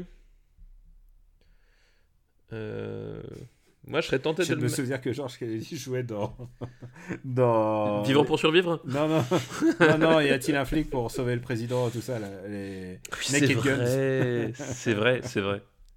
Comme quoi, on peut avoir une filmo incroyable aux États-Unis. Oui, c'est vrai. Les États-Unis, vrai. tu- oui, oui, tu t'es pas bloqué dans un rôle, quoi. C'est vrai, c'est vrai, le dis, je, je, je, je le revois effectivement dans tous les, euh, dans, dans tous ces films-là. Mais vrai. parce qu'il jouait dans Airport avant. Il jouait dans... Oui, c'est ça, il jouait dans Airport, oui, mais de toute façon, oui, il- a fait partie de la. Enfin, vrai, il a il, fait- il jouait pas que dans. Je crois qu'il parce qu'il y avait plusieurs Airports, il jouait dans tous les Airports, quoi. Euh, alors, ça, par, par contre, les Airports, en dehors du L'airport premier. je-. Bon, après, Ouais, je sais pas, je m'avance peut-être, je, je, je suis sur un. ça, par contre, je suis pas, je suis pas sûr. Mais euh, moi, je le verrais. euh, moi, Étrangleur de Boston, je le verrais. Je le verrais au-dessus de Bon Baiser de Russie. Ah non, alors pour moi, ça va pas au-dessus de. Ça va au-dessus du jour le plus long pour moi, mais au-dessus du livre de la jungle. C'était pour moi. Mais pour moi, mais est-ce que si tu veux. Ah bah, du coup, ouais, est-ce qu'on peut le mettre juste au-dessus du livre de la jungle? Comme ça, on, fait la... on coupe la poire en deux. D'accord, ok. Mais te- quand les... je préfère revoir quand même quand les éclats attaquent. Ah bah, forcément, Clint Eastwood qui, qui tire dans, dans le dos des nazis, euh, oui, on a tous envie de voir ça. Les- Putain, tu te rends compte que le jour où Clint Eastwood disparaîtra, bah on pourra plus revoir ce genre de choses qu'à part en film, quoi. Ouais, Ouais. ouais, ouais. Non, mais parle pas de ça, j'ai pas envie de. Ouais, je sais que pour beaucoup de gens, ça va être, ça va être très dur. Ah, bon, alors pour moi ça va être très compliqué, mais surtout la dernière fois que vous avez parlé de Chaz Navour, les, les gars, il, il est mort le, trois jours après, donc euh, voilà, tu te calmes, ok Non, oh putain, c'est vrai que tu me rappelles ça, c'est horrible ce que tu viens de me, tu viens me briser mon karma enfoiré. Donc euh, C'est horrible, c'est horrible ce que tu m'as fait là. tu, tu arrêtes de parler de Clint, c'est tout, voilà. L'étrangleur de Boston, donc entre Quand les aigles attaquent et le livre de la jungle. Euh, Le deuxième film euh, de cette liste, c'est Les 55 jours de Pékin. Donc à Oh. Pékin, Pékin. Oui, à Pékin, ah, les 55 jours de Pékin, alors je l'ai, je l'ai, je l'ai vu il y a très très très très longtemps. Tu veux Euh, faire une carte, euh, on en reparlera plus tard ou comme tu veux. Hein? Honnêtement, je m'en souviens plus si bien que ça des 55 jours de Ça se- Pékin. Bah, ouais, ça se passe en Chine. Ça se passe- Alors oui, avec ça Charlton passe. Heston. C'est que Charlton Heston, ça Ava se passe en. Chine. Euh, mais euh, mais je- j'ai un souvenir trop vague en fait. Euh, là, pour le coup, euh, je l'ai vu il y a très très longtemps. euh, et j'en ai vraiment des, des souvenirs vraiment très très vagues quoi. Donc là pour le film coup, de Nicolas Ray. Moi, je crois que moi c'est c'est pas aussi clair que les autres films dont on a parlé. Donc, bon bah voilà, tu donc, vois comme quoi. tu me mets le doute, on va on va on va skipper. Alors, ça nous fait quoi déjà? Alors, ah, ça fait if. Attends, je te les note. If. Ouais, if les, non, on vient de parler de l'étrangleur de Boston. Donc les 55 jours de Pékin. Ah bah il faut que je sorte mes listes de, de re- rescousse parce que on en fait- on va plus vite que la musique. Ah bah tu vois pour une fois, comme quoi tout arrive. tout Et arrive. alors, et alors maintenant, dans cette liste, une ville, un film, un taxi pour Tobruk. Ah bah CharlesAz- Aznavour. Voilà. Voilà. Euh, Et tu m'as rappelé donc, tu sais qu'il y a des gens qui tiennent des notes et ils parlent du Death Note de. de, de- ouais, de After Eight, ouais. Et alors, euh, je tiens juste à dire que euh, je sais que toi, Charles Aznavour, c'est moins ta cam niveau, niveau musique, mais j'en avais pas parlé ni dans After ni ici. Parce que entre temps, on n'a pas enregistré justement. Mais pour moi, Charles Aznavour, ça a été un- vraiment un coup dur, un, un coup dur moral, parce que je savais que ça allait arriver, mais j'avais un- une relation très particulière avec, avec ce mec en tant qu'artiste. Hein. En, ces musiques que j'ai découvert presque sur le tard. Mais euh, moi, il y avait un truc qui me touchait très profondément dans, dans ce qu'il chantait, son, son côté expat, son côté euh, euh, français, et puis ensuite qui a, qui a muté dans quelque chose de très affirmative action pour l'Arménie. Enfin, vraiment, il y a. Enfin, c'est pas le bon mot, mais tu vois, qui était très patriote de l'Arménie. Il y a un truc du côté exilé qui m'a vraiment beaucoup, beaucoup touché. Et d'ailleurs, il y avait un truc entre les, les, les réfugiés de Russie, euh, ceux, dont, ceux dont ma famille faisait partie, et, euh, et les Arméniens, et, évidemment, euh, évidemment les... il, incarnait quelque chose pour nous aussi, quoi. En tout cas, dans ma famille, et euh, c'est pas pour rien que c'est le, le dernier concert que j'ai pu voir avec ma mère, puisque je l'ai invité à voir Aznavour, et, et je me permets cette anecdote, c'est que j'ai offert à ce Aznavour pour son anniversaire, elle m'a dit, petite fou de ma gueule, j'ai vu son concert d'adieu il y a 20 ans. Et, euh, et voilà, c'est comme ça que c'est comme ça que j'ai vu Aznavour la dernière fois sur scène avec ma mère. Donc voilà, il y, a une- il y a un truc très très personnel avec Aznavour. Et là, euh, il est encore tout jeune. Il est encore tout jeune, oui. Et effectivement, moi, bah, ce que j'ai dit sur, Twitter, c'est que euh, Aznavour, bah, moi, c'était pas du tout ma cam en tant euh, qu'artiste. Enfin voilà, c'est vraiment pas du tout euh, ce que j'aime écouter ou quoi que ce soit. Donc, j'ai pas spécialement d'habitude. Par contre, moi, effectivement, s'il y a qu'un seul souvenir que j'emporte d'Aznavour, bah, c'est un taxi pour Tobruk en fait. C'est ce film-là. ce film-là parce que il joue dedans, mais surtout.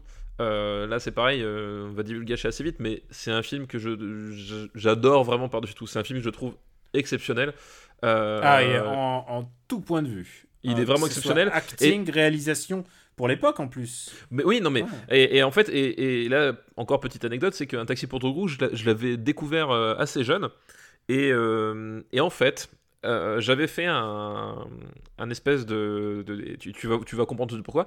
J'avais fait une espèce de, de lien psychologique entre ce film-là et 100 000 dollars au soleil. Ah bah oui, Euh, évidemment, oui, je vois très bien. Très bien qui, bah, qui, qui est un film que j'adore à tel point qu'il est dans le générique hein, de Super City Battle, donc c'est pas pour rien. Et donc, euh, du coup, je m'attendais, enfin, parce qu'il y a Ventura, parce qu'il y a le désert, voilà, tout, simplement. Mais en même temps, quand t'as, quand t'as 9 ou 10 piges, tu vois, bon, voilà.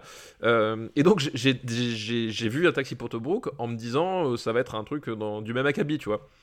Et, et je dois dire que du coup ça a été une, une grosse claque parce qu'en fait ça n'a rien à voir, euh, que ce soit dans le ton, dans la forme, dans, dans l'histoire. Et dans le message. Et dans le message. et dans le message et, euh, et c'est- un film qui du coup ça fait partie de ces films qui m'ont retourné comme une crêpe euh, comme comme rarement Euh, parce que le, le pitch qu'est-ce que c'est? En fait c'est euh, ça se passe pendant la, la seconde guerre mondiale déjà Ouais. Euh, où en fait on, on découvre euh, Un, comment ça s'appelle un petit contingent, un petit bataillon. un- un petit contingent, ils sont quatre, je crois, ouais, au départ, euh, qui en fait, euh, suite aux, aux allées de la guerre, se retrouvent en fait paumés en plein désert avec une, une jeep allemande et un, officier allemand. Et du coup, ils, ils- leur, leur mission, enfin, Ah, en fait, ils mission. étaient 5 si je me souviens, puisque leur, leur, leur lieutenant est tué. Oui, oui, enfin, oui, Mm. le temps de tuer, effe- effectivement, à- au- après le, le- le cœur du film, ils sont quatre plus Mm. le plus le, le- Plus le l'allemand. soldat, plus le soldat allemand. Et, euh, et en fait, du coup, leur mission, c'est rejoindre tout simplement le- leur ligne, parce que euh, bah voilà, c'est la guerre, c'est des soldats, ils ont un prisonnier euh, de fait, et du coup, ils, ils vont traverser le désert pour pour rejoindre leur ligne, donc rejoindre Tobruk. C'est aussi comme ça que j'ai appris la, la géographie euh, Qui, africaine qui se trouve en Libye. qui se trouve, qui se trouve en Libye. Et, euh, et donc, tu vas avoir ce voyage avec ces, quatre personnages qui sont en fait quatre, quatre archétypes vraiment complètement différents. Parce que Ventura, ça va être celui qui, justement, euh, veut absolument ramener le prisonnier, veut absolument repartir. T'en as un autre qui se demande si à un moment donné, ce serait pas le bon moyen de se barrer. Ou de, Euh, ou de buter le prisonnier. Il y a ceux voilà, qui veulent et- buter le prisonnier. Ceux qui Voilà, et, effectivement, d'autres qui se disent mais pourquoi est-ce qu'on s'emmerde avec un, avec un Allemand? Et puis évidemment, il y a le personnage d'Aznavour qui, euh, qui, qui est assez mythique pendant toute une partie du film, et tu découvres que, au milieu Et- du film qui- qu'il y a une bonne raison, c'est qu'en fait, euh, il joue un soldat français mais juif, Mm. et que du coup, escorter un prisonnier allemand en plein désert et risquer sa vie pour ça, ça lui pose un petit souci aussi quand même. Et, euh, et c'est pas le mec le plus véhément contre lui. C'est ça qui est. C'est pas le mec le plus c'est- En fait, c'est le mec qui, qui renferme. C'est-à-dire que c'est un- c'est en ça que son personnage est super intéressant. C'est que euh, même la, la façon dont il lui apprend en fait à ce soldat allemand que euh, qui- qui- qu'il est juif et que c'est pour ça qu'en fait il lui en veut un peu. c'est c'est à chaque fois très en dedans. C'est-à-dire que c'est un type qui qui est pas dans la haine, mais qui mais qui, qui fait le truc parce que si- il, est- il a un certain sens du devoir, mais qui, euh, qui à un moment donné, voilà, n'arrive pas non plus à, à dissimuler ses- ses- ses- ce qu'il ce qu'il pense vraiment. Et ce qu'il y a de génial dans ce film-là, c'est que donc du coup, bah, c'est un road movie Ah, aussi, il, est, d'une il est très, façon. il est, t'as raison, il est, il est très feutré dans le film. Oui, très très bah oui, si vous, vous parlez, parfois on parle de. C'est c'est assez paradoxal parce qu'Aznavour a pu être super violent dans ses, dans ses chansons. Euh, mais là, là, au contraire, il est vraiment. Il, euh, y a, il y a- c'est pas un reveal parce que tu, tu, le- tu le sens. Oui, de tu la sens, manière- tu sens en qu'il y a un truc sens- qui le- tu sens qu'il y a un malaise en fait. Qui est différent des, des autres soldats. Ouais, ouais. Mais ils ont tous une personnalité. très- C'est ça qui est Très incroyable. marqué, très très marqué. Alors que le film il est en noir et blanc, tu pourrais croire que des quatre mecs en uniforme dans le désert, tu les vois pas. Et en fait, pourtant, tu ne vois que. C'est ça qui est assez Bah, brillant dans ce tu, film. tu vois, tu vois que parce que déjà, il y a- en termes de, de, de production value, n'est-ce pas Mm. Euh, En fait, chacun a, a vraiment un, est vraiment euh, attifé d'une façon euh, particulière. C'est-à-dire que même visuellement, tout de suite, tu repères, euh, tu repères Aznavour. je crois qu'Aznavour, c'est celui qui avait le képi. T'avais Ventura qui avait le béret. et, Enfin, tu vois, chaque personnage avait son avait visuellement son, son uniforme. Aznavour, c'est celui qui conduisait, si je me souviens. Euh, donc voilà, et, et- et rien que ça, déjà, effectivement, tu, tu voyais. Puis après, chacun avait vraiment sa personnalité, sa, sa façon de parler. Voilà, parce que. Ah, et on n'a pas parlé de la façon de parler. Bah, évidemment qu'il faut parler de la façon de parler. C'est Michel Audiard. c'est Michel Audiard, et euh, Michel Audiard, c'est. C'est bah, c'est- le dialoguiste par excellence On du cinéma parlé pour français. tournons flingueurs. C'est. Bah, pour, le- pour 100 000 dollars au soleil aussi, d'ailleurs, tiens. C'est vrai. Euh, Euh, c'est aussi lui. Euh, c'est un type qui avait un, sens du verbe. Et ce qu'il y a, ce y de bien, c'est que c'est là que tu vois en fait aussi la, la palette d'Audiard. C'est que euh, c'est un, un de génie, pas forcément parce qu'il inventait des mots, comme on, en a parlé pour les tontons flingueurs, mais parce que justement là, il est dans un cadre où c'est, le langage est moins fleuri, mais par contre, en, termes de, diction, on est sur un sur bah, on est toujours sur des joutes verbales c'est à dire qu'il va il va adapter son, son tu reconnais sa patte dans le dans, le, dans la façon dont, les personnages parlent et dans la façon dont c'est écrit, euh, mais euh, t'as pas le, le, le, le- le parler des, gangsters, t'as, pas, t'as, pas le, t'as, t'as un côté moins outrancier, mais toujours euh, Mathilde Audiard, et, et les, les dialogues sont, sont, géniaux, les personnages sont géniaux, enfin, le, personnage du soldat allemand, en fait, il est, euh, il est exceptionnel aussi, parce que on, on est justement sur, ce, sur cette espèce de microcosme, paumés en plein désert, qui doivent euh, passer par euh, euh, derrière les lignes ennemies, voilà, essayer de trouver la, la bonne route, enfin, t'as, toutes les péripéties que tu peux imaginer. Et du coup, fatalement, ils vont former une micro-société à leur échelle, et, chacun va, devoir, de fait, à un moment donné, découvrir ce qui se passe de, de l'autre- côté. Et ce soldat allemand, finalement, c'est pas un nazi, c'est un soldat allemand. Et tu vas voir justement toute, toute cette, toute cette, euh, cette dimension-là entre, euh, bah, entre euh, la nécessité d'haïr l'ennemi parce que tu es soldat, mais qu'à un moment donné, tu, ce sont jamais que des soldats contre des soldats et que euh, finalement, au bout du compte, il n'y a pas tant de différence. Ils sont, ils sont chacun pris dans des jeux de pouvoir qui leur échappent un peu. Et tu as, toutes ces dimensions-là qui va, qui va se dresser tout au long, euh, tout au long du film. Et les personnages sont super attachants, les relations qu'ils nouent entre eux, euh, que ce soit de, de- de répulsion ou d'amitié. Enfin, voilà. Dès le début, dès le début, tu le sens puisque il y a ceux qui préfèrent ne pas bouger Et Oui. il y a ceux qui veulent, euh, qui veulent marcher, c'est les gros, c'est les, c'est les baraqués, c'est les forts qui veulent, euh, qui veulent marcher, alors que plutôt les intellectuels, ils les, tra- ils les, ils les Bah oui. comme ça. Eux, ils sont là, euh, ils disent non, non, nous on préfère rester. Et ensuite, il y en a un qui dit cette, cette phrase euh, un intellectuel assis vaut moins qu'un. Un- un- un- voilà, C'était quoi déjà la citation un, intellectuel assis ira toujours moins loin qu'un con qui marche. voilà, c'est. Et, et c'est beaucoup de d'Audiard. Il y a beaucoup d'Audiard là-dedans. Et, et tu dis, et tu dis tellement tout en fait avec, Ouais. ce- avec cette avec cette avec cette phrase euh, avec cette phrase là. Ouais, att- Attends, tiens, j'en ai googlé une. Vous connaissez mal les Français. Nous avons le complexe de la liberté. Ça date de 89. Nous avons eh, 89, 1789. Oui, oui, évidemment. Nous avons égorgé la moitié de l'Europe au nom, du, pr- au nom de ce principe. Depuis que Napoléon a écrasé la Pologne, nous ne supportons pas que quiconque le fasse à notre place. C'est- Ouais. génial. C'est- génial et et euh, vraiment. Et le- puis il faut, faut, faut le voir prononcé par Aznavour ou par euh, Lino Ventura. Ben, par Ventura, mais enfin Ventura, je, je- je- est-ce que je vous ai déjà parlé de Lino Ventura, Monsieur Andreev Ah, euh, mais je sais pas si t'as beaucoup parlé de Lino Ventura. Je sais Non, en a je pense parlé pendant les Tontons Flaggeurs, mais... Mais j'en ai pas assez parlé, mais pour moi c'était un acteur, euh, un acteur extraordinaire. Je, je pense que Lino Ventura, ça fait partie des acteurs qui pouvaient vraiment littéralement jouer n'importe quoi. C'est-à-dire que tu me le mettais en jeune premier, Mm. j'y crois, croyais. Tu vois, tu me le mettais en, en héros romantique euh, à la, dans, dans une comédie romantique, euh, n'importe quoi. J'y crois parce que Il choisissait ses rôles au feeling. ah oui, et, et- mais il y a, y a vraiment un truc magnétique dans ce, dans, chez cet acteur qui que que j'ai pas retrouvé énormément depuis. Enfin, Il y a, pas un doute, il y a, il y a pas de doute possible. C'est un, c'est un ancien lutteur lui-même. Oui, c'est un oui. et ça, ça se voit, il le porte sur son visage, et donc il y a une espèce de gravité euh, chez lui, même quand il est, même quand il joue des rôles drôles en fait. Mais il a, il, a il a toujours une dimension qui, qui est supérieure au rôle qu'on lui donne. C'est-à-dire que, euh, voilà, tu, tu prends même dans l'Armée des Ombres à un moment donné, où, c'est un film extrêmement grave, tu, tu, tu vois qu'il il est, il est pas juste ce visage impassible de la, de la résistance. Enfin, voilà, à chaque fois, il est, il est toujours un tout petit peu au-dessus de ce qu'il doit faire dans, dans le rôle. Et euh, à l'écran, ça fonctionne. Enfin, il peut, il peut faire n'importe quoi, ça fonctionne à chaque fois. C'est ça qui est d'extraordinaire, c'est qu'il il peut être super drôle, super grave, super touchant. euh, c'est ouf. Et, voilà. et dans ce film-là, il est, il est génial. euh, les, les, les joutes verbales sont géniales. Le, le, le, scénario, enfin, il, voilà, il passe par tout- toutes les phases. Et puis, euh, la Et fin, y a, La y a- fin- voilà, alors la fin du film. dévo- en- sans parler de la fin du film, il y on a, va pas la dévoiler. Enfin, c'est. il y a un truc qui est important et, et, et on l'a vu beaucoup dans les films euh, après les années 70, j'ai envie de dire, euh, après le passage des années 70 aux États-Unis et notamment le Vietnam.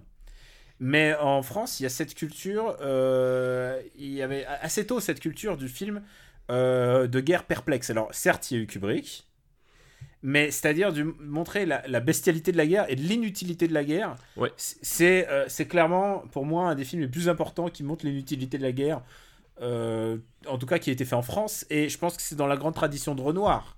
Oui, là, non, mais- là vraiment, il y a un Ouais. truc très volontaire de- de- de- d'aller chercher là-dedans. quoi. Oui, on- on- et effectivement, et c'est vraiment ça. Et, là où c'est fort, c'est que.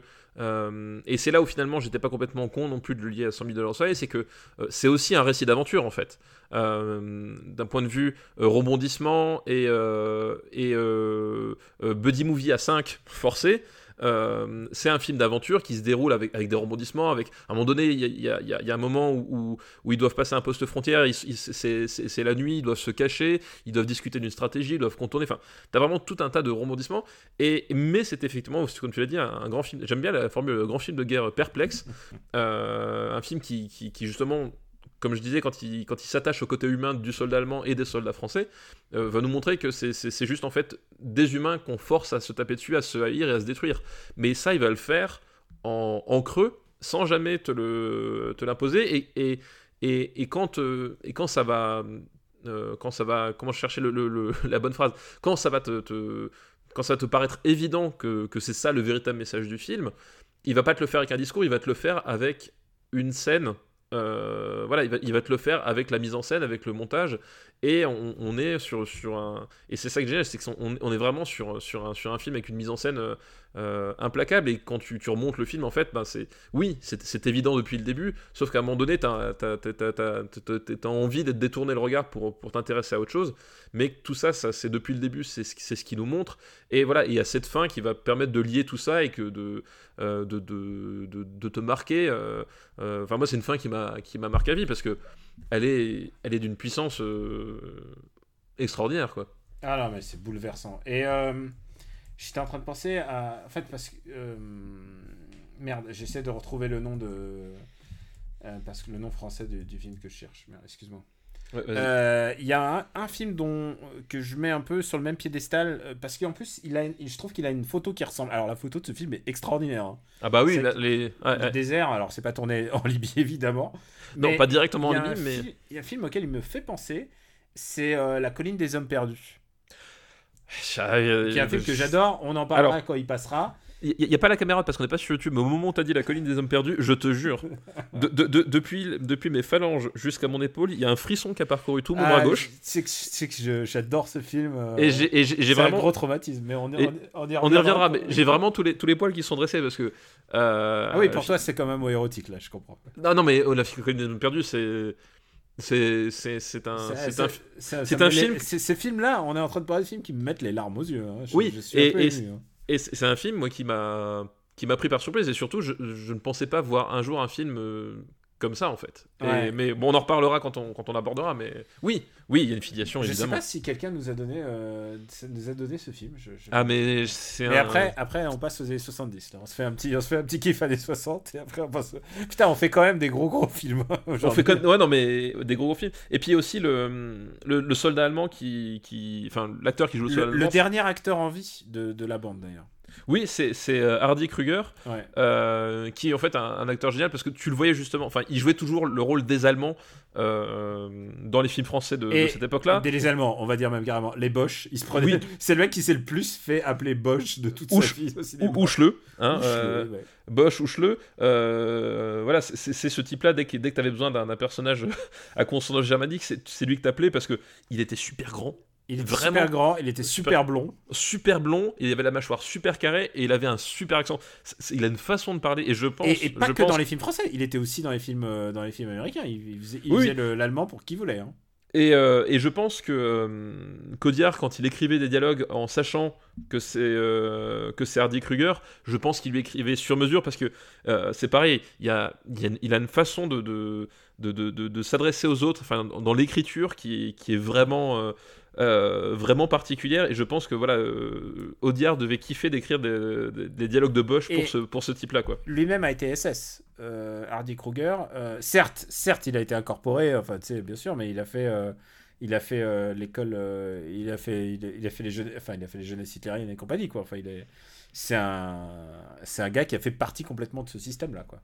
Ouais, bah oui, bien sûr, c'était euh, comment Et, dire, euh, des, des temps troubles. Ouais, ouais, ouais. Oui, ouais, mais en même temps, euh, en même temps, c'est ce chemin de rédemption de tourner avec des films, des films aussi, euh, aussi intéressants. Enfin, aussi, il y a un vrai chemin de rédemption intéressant dans, dans la, dans la carte de ce type, quoi.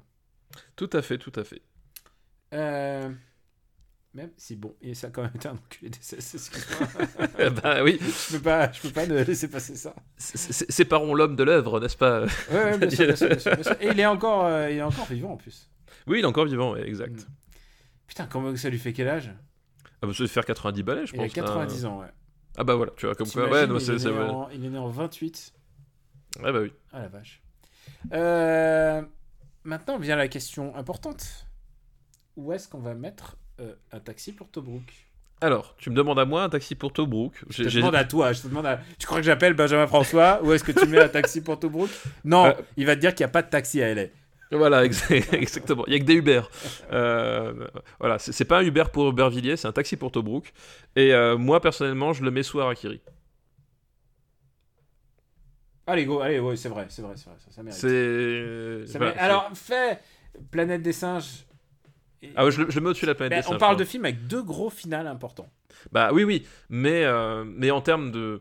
euh, même je trouve que même en termes de, de- de cinématographie, il y a euh, la, la photo et le, le- la mise en scène, je, je trouve extraordinaire dans un taxi Ah. pour tout groupe. Il y a vraiment un truc. euh, Alors, ne discutons pas plus. Un taxi. pour- Je pensais pas qu'il irait si haut, mais. Écoute, pour toi, Charles. Exactement pour toi, Charles. Son meilleur film, incontestablement. hein, genre. Euh, oui, oui, oui, oui. Même s'il a joué dans des films intéressants aussi. des- Oui, c'est pas, non, alors c'est pas ce qu'on dit, effectivement. Ouais. Mais c'est effectivement si tu devais, enfin, moi c'est ce que j'ai dit. Si tu devais retenir qu'un seul film avec Charles Aznavour, c'est, c'est évidemment euh, celui-là, quoi. Euh, Bah, on a fini les listes que j'avais déjà préparées, mais Oh là là, j'en ai toujours. déjà? Non, non, mais c'est qu'on a eu, euh, on a eu deux amendements au cours de route, C'est vrai, c'est vrai. et euh, on a fait, on a- donc il nous faut une troisième liste. Et... Puis on était rapide sur les autres films aussi, c'est pour ça. tu m'étonnes. C'était super rapide. ah ouais, vraiment, Easy Rider, on a cartonné. hein. On a fait en deux minutes chrono. Alors, tu sais quoi? Je pense que j'ai regardé les gens qui ont donné euh, Taxi pour Tobruk. On a eu, alors, alors, on a, il y a eu donc, euh, donc on remercie Alice de euh, Messaïra. Merci Messaïra pour ton excellente liste. Et il nous reste. Et, et donc, deux autres personnes nous ont donné euh, Taxi pour Tobruk. Et, et c'est tous les deux, ils s'appellent Rémi. Ah oui, bah alors peut-être qu'il y, a- il y a un truc chez les Rémi. Il y a Rémi Buquet et Rémi. Et l'autre, il s'appelle Rémi. Bah, il va pas dire son nom puisqu'il m'a signé juste Rémi. Donc, euh, D'accord, donc on va Rémi. prendre la liste de Rémi. Eh bien, Euh, Rémi, merci pour ta liste. Le film de véhicule dans les années 60. Donc, Ah. un taxi pour Tobruk. Un taxi pour. Tobruk, évidemment. On n'a même pas dit, mais c'est Denis de la, Pal- de la Patelière. Oui, exactement, le réalisateur, oui, c'est vrai. Ouais. Oui, ce serait vraiment injuste de. de- Putain, on n'a pas mentionné une seule fois son nom. Pardon à Denis de la Patelière. Oui, et- excusez-nous, cri- crime de assez- lèse-majesté. Et à ses, et à ses héritiers, puisque à mon avis, euh, Denis Patelière n'est n'est plus de ce monde. Euh, et donc, le film de véhicule des années 60, est-ce qu'on va faire 100 000 dollars au soleil d'Henri Verneuil ah, je, te chantais chaud, je me suis dit, il faut, faut, que je, faut que je lui donne, faut que je lui donne ce qu'il veut là. Voilà, euh, évidemment qu'on va faire 100 000 dollars au soleil. Qu'est-ce que tu veux qu'on fasse d'autre, Un Daniel film de Henri Henri Verneuil. Verneuil. Euh, je sais pas si je vous ai déjà parlé d'Henri Verneuil dans Super Ciné Battle. Euh, je sais pas si vous avez acheté l'excellent livre Super Ciné Battle euh, disponible dans toutes les librairies. Euh, rappelez-vous, c'est bientôt Noël. pour une fois le que genre. t'en as parlé à temps. Voilà, et, et rappelez-vous, c'est le genre de cadeau qui fait plaisir aux tantes, aux grands-mères et aux, aux papas. Euh, je dis ça parce qu'il y y a eu plusieurs euh, personnes, euh, notamment à la Netherlands, qui, qui sont venues faire dédicacer le- leur exemplaire pour leur papa. C'est vrai? Euh, ouais, ouais. Ah, C'est trop mignon. et j'ai trouvé ça super mignon. Et, euh, et il me dit Ah, euh, non, euh, papa, il vous écoute. Et puis, euh, c'est un grand cinéphile. Puis, il, oh, il adore ce que vous avez dit sur tel film. Enfin, voilà, c'était, vraiment Et génial. quoi. ils défendent jamais la ligne verte, ces gens-là en plus. Ça qui est. Euh, donc 100 000 dollars au soleil, donc j'ai fait une petite liste sur un Villeneuve parce que euh, pour moi c'est un réalisateur français qui a, euh, qui a énormément compté.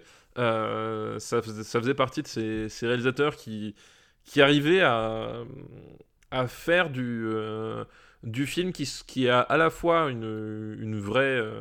une vraie portée euh, parfois euh, sociale quand ça le demandait. Mais on avait Mhm. parlé de, euh, de I pour I, I- I comme Icar, hein, donc, euh, donc voilà mais qui perdait jamais jamais de vue le fait qu'il faisait du cinéma et que et que le cinéma ça passait par l'image par le montage euh, par le son tu, pourrais Et- faire, tu pourrais faire tout le film politique que tu veux, il faut quand même que ça soit réalisé. Quoi. voilà il faut que, et, et, et ça c'est un un truc on, va, on va faire un, un peu les vieux cons mais c'est un truc que je trouve le cinéma français a perdu à une certaine période c'est à dire qu'à un moment donné le, sujet dépassait le euh, a tendance en tout cas à dépasser ce que ce qu'est le film en tant qu'objet filmique. Et euh, je trouvais ça toujours dommage du coup de cette espèce de dualité euh, absurde qui n'a pas lieu d'être de, se dire bah, si mon film a un sujet important il faut pas que ça paraisse mise en scène. Je trouve ça complètement grotesque. Enfin pour moi c'est à ce moment-là tu fais pas un film tu fais un document enfin ou alors tu fais un film documentaire mais et même là enfin je veux dire euh, voilà Bah, il y a, y a eu quand même une nouvelle race de documentaires, c'est les mockumentaires. en Les mockumentaires, Ouais, ouais. Voilà, c'est une nouvelle manière de, de s'exprimer. Mais, mais oui, à l'époque, il n'y avait, pas- avait pas trop de choix. Quoi. Voilà, et, voilà, et moi ce que j'adorais chez André Verneuil, et ce qu'on lui avait reproché euh, aussi d'ailleurs, parce que euh, c'est que il, cherchait toujours à faire un, vrai film de cinéma, avec des personnages, avec des dialogues, avec, euh, à penser ces séquences les unes par rapport aux autres, enfin vraiment, il y avait vraiment ce côté, le, mon discours va servir à rien si au, si au bout du compte le- le- les gens se font chier en regardant mon film, quoi. Et euh, voilà, et, ça c'est un truc que j'ai toujours adoré chez lui, c'est qu'il y avait toujours de la substance, mais euh, toujours euh, au service de, voilà, de, cinéma pur et dur. Et là, 100 000 dollars au soleil, on est sur un film qui, pour le coup, là, est plus léger, parce que finalement, c'est un film avec un... C'est un film d'aventure, mais un film d'aventure pur jeu. Et ça aussi, c'est un truc que j'aimais et qu'on lui reprochait aussi, c'est que quand il faisait un film d'aventure, il faisait un pur film d'aventure, bah, comme Spielberg a pu faire Indiana Jones, mais on lui reprochait parce que ça, c'était un truc d'américain.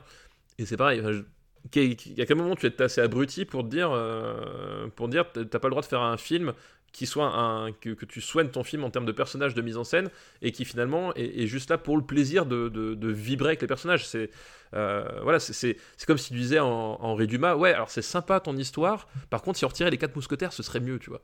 Non tu vois voilà. Euh, bon euh, pourquoi j'ai dit Henri Dumas? Euh, Alexandre Dumas bref Euh, excuse-moi Tu, Je- es, mo- tu es mono. Voilà. oui je, je- je suis très Henri aujourd'hui donc Alexandre Dumas, voilà ouais. et, et voilà, il y a ce côté-là. Et donc 100 000 dollars au soleil, pour moi, c'est le film d'aventure français par excellence parce que on, a, on a Ventura, on a Belmondo, on a Blié. Euh, dans une espèce de, de- de course-poursuite complètement absurde en plein désert. Le pitch, en fait, en gros, ils sont, euh, ils sont camionneurs, euh, quelque part perdus, en fait, au Maghreb. Ouais, c'est dans le, le Sahara. Et Belmondo vole un camion avec un chargement qui vaut combien? 100 000 dollars. Euh, à l'époque, énorme, faut pas oublier. ça, même pour même aujourd'hui, hein, 100 000 dollars, je, je cracherai pas dessus hein, personnellement. Alors, oui, mais, mais bon, tu sais, c'est le. Mais à l'époque, c'était le côté effectivement. relatif de aujourd'hui pour 100 000 dollars.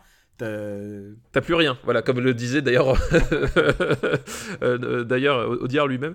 Euh, oui, c'est la, blague dans Austin Powers quand euh, quand Un il réclame million de dollars. un million de dollars. Puis les mecs ils font un million de dollars, t'es sûr, voilà. Euh, mais oui, effectivement, c'était une somme vraiment gigantesque. Et euh, Ventura, son, son job, ça va être de rattraper rattraper Belmondo. En fait, c'est ça le, le pitch du film. L'enjeu du film, il, il est là. Et tu vas voir cette espèce de, de, de, course poursuite plus ou moins à distance parce que Belmondo, je sais plus, il a, il a genre 12 heures d'avance au début du film ou, une peut-être même une journée, je sais plus exactement.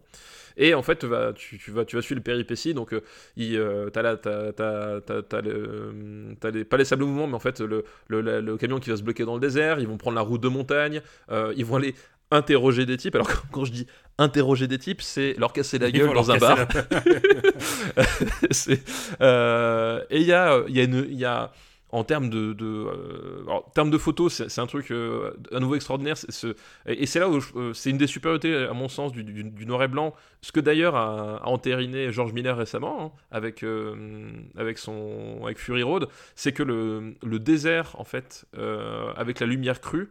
Euh, filmant en noir et blanc, je trouve ça c'est taillé pour quoi. Il y a vraiment Et- un et- truc. et Taxi pour Tobruk, euh, on a la preuve. on a Oui, une, fois de plus, ouais, voilà.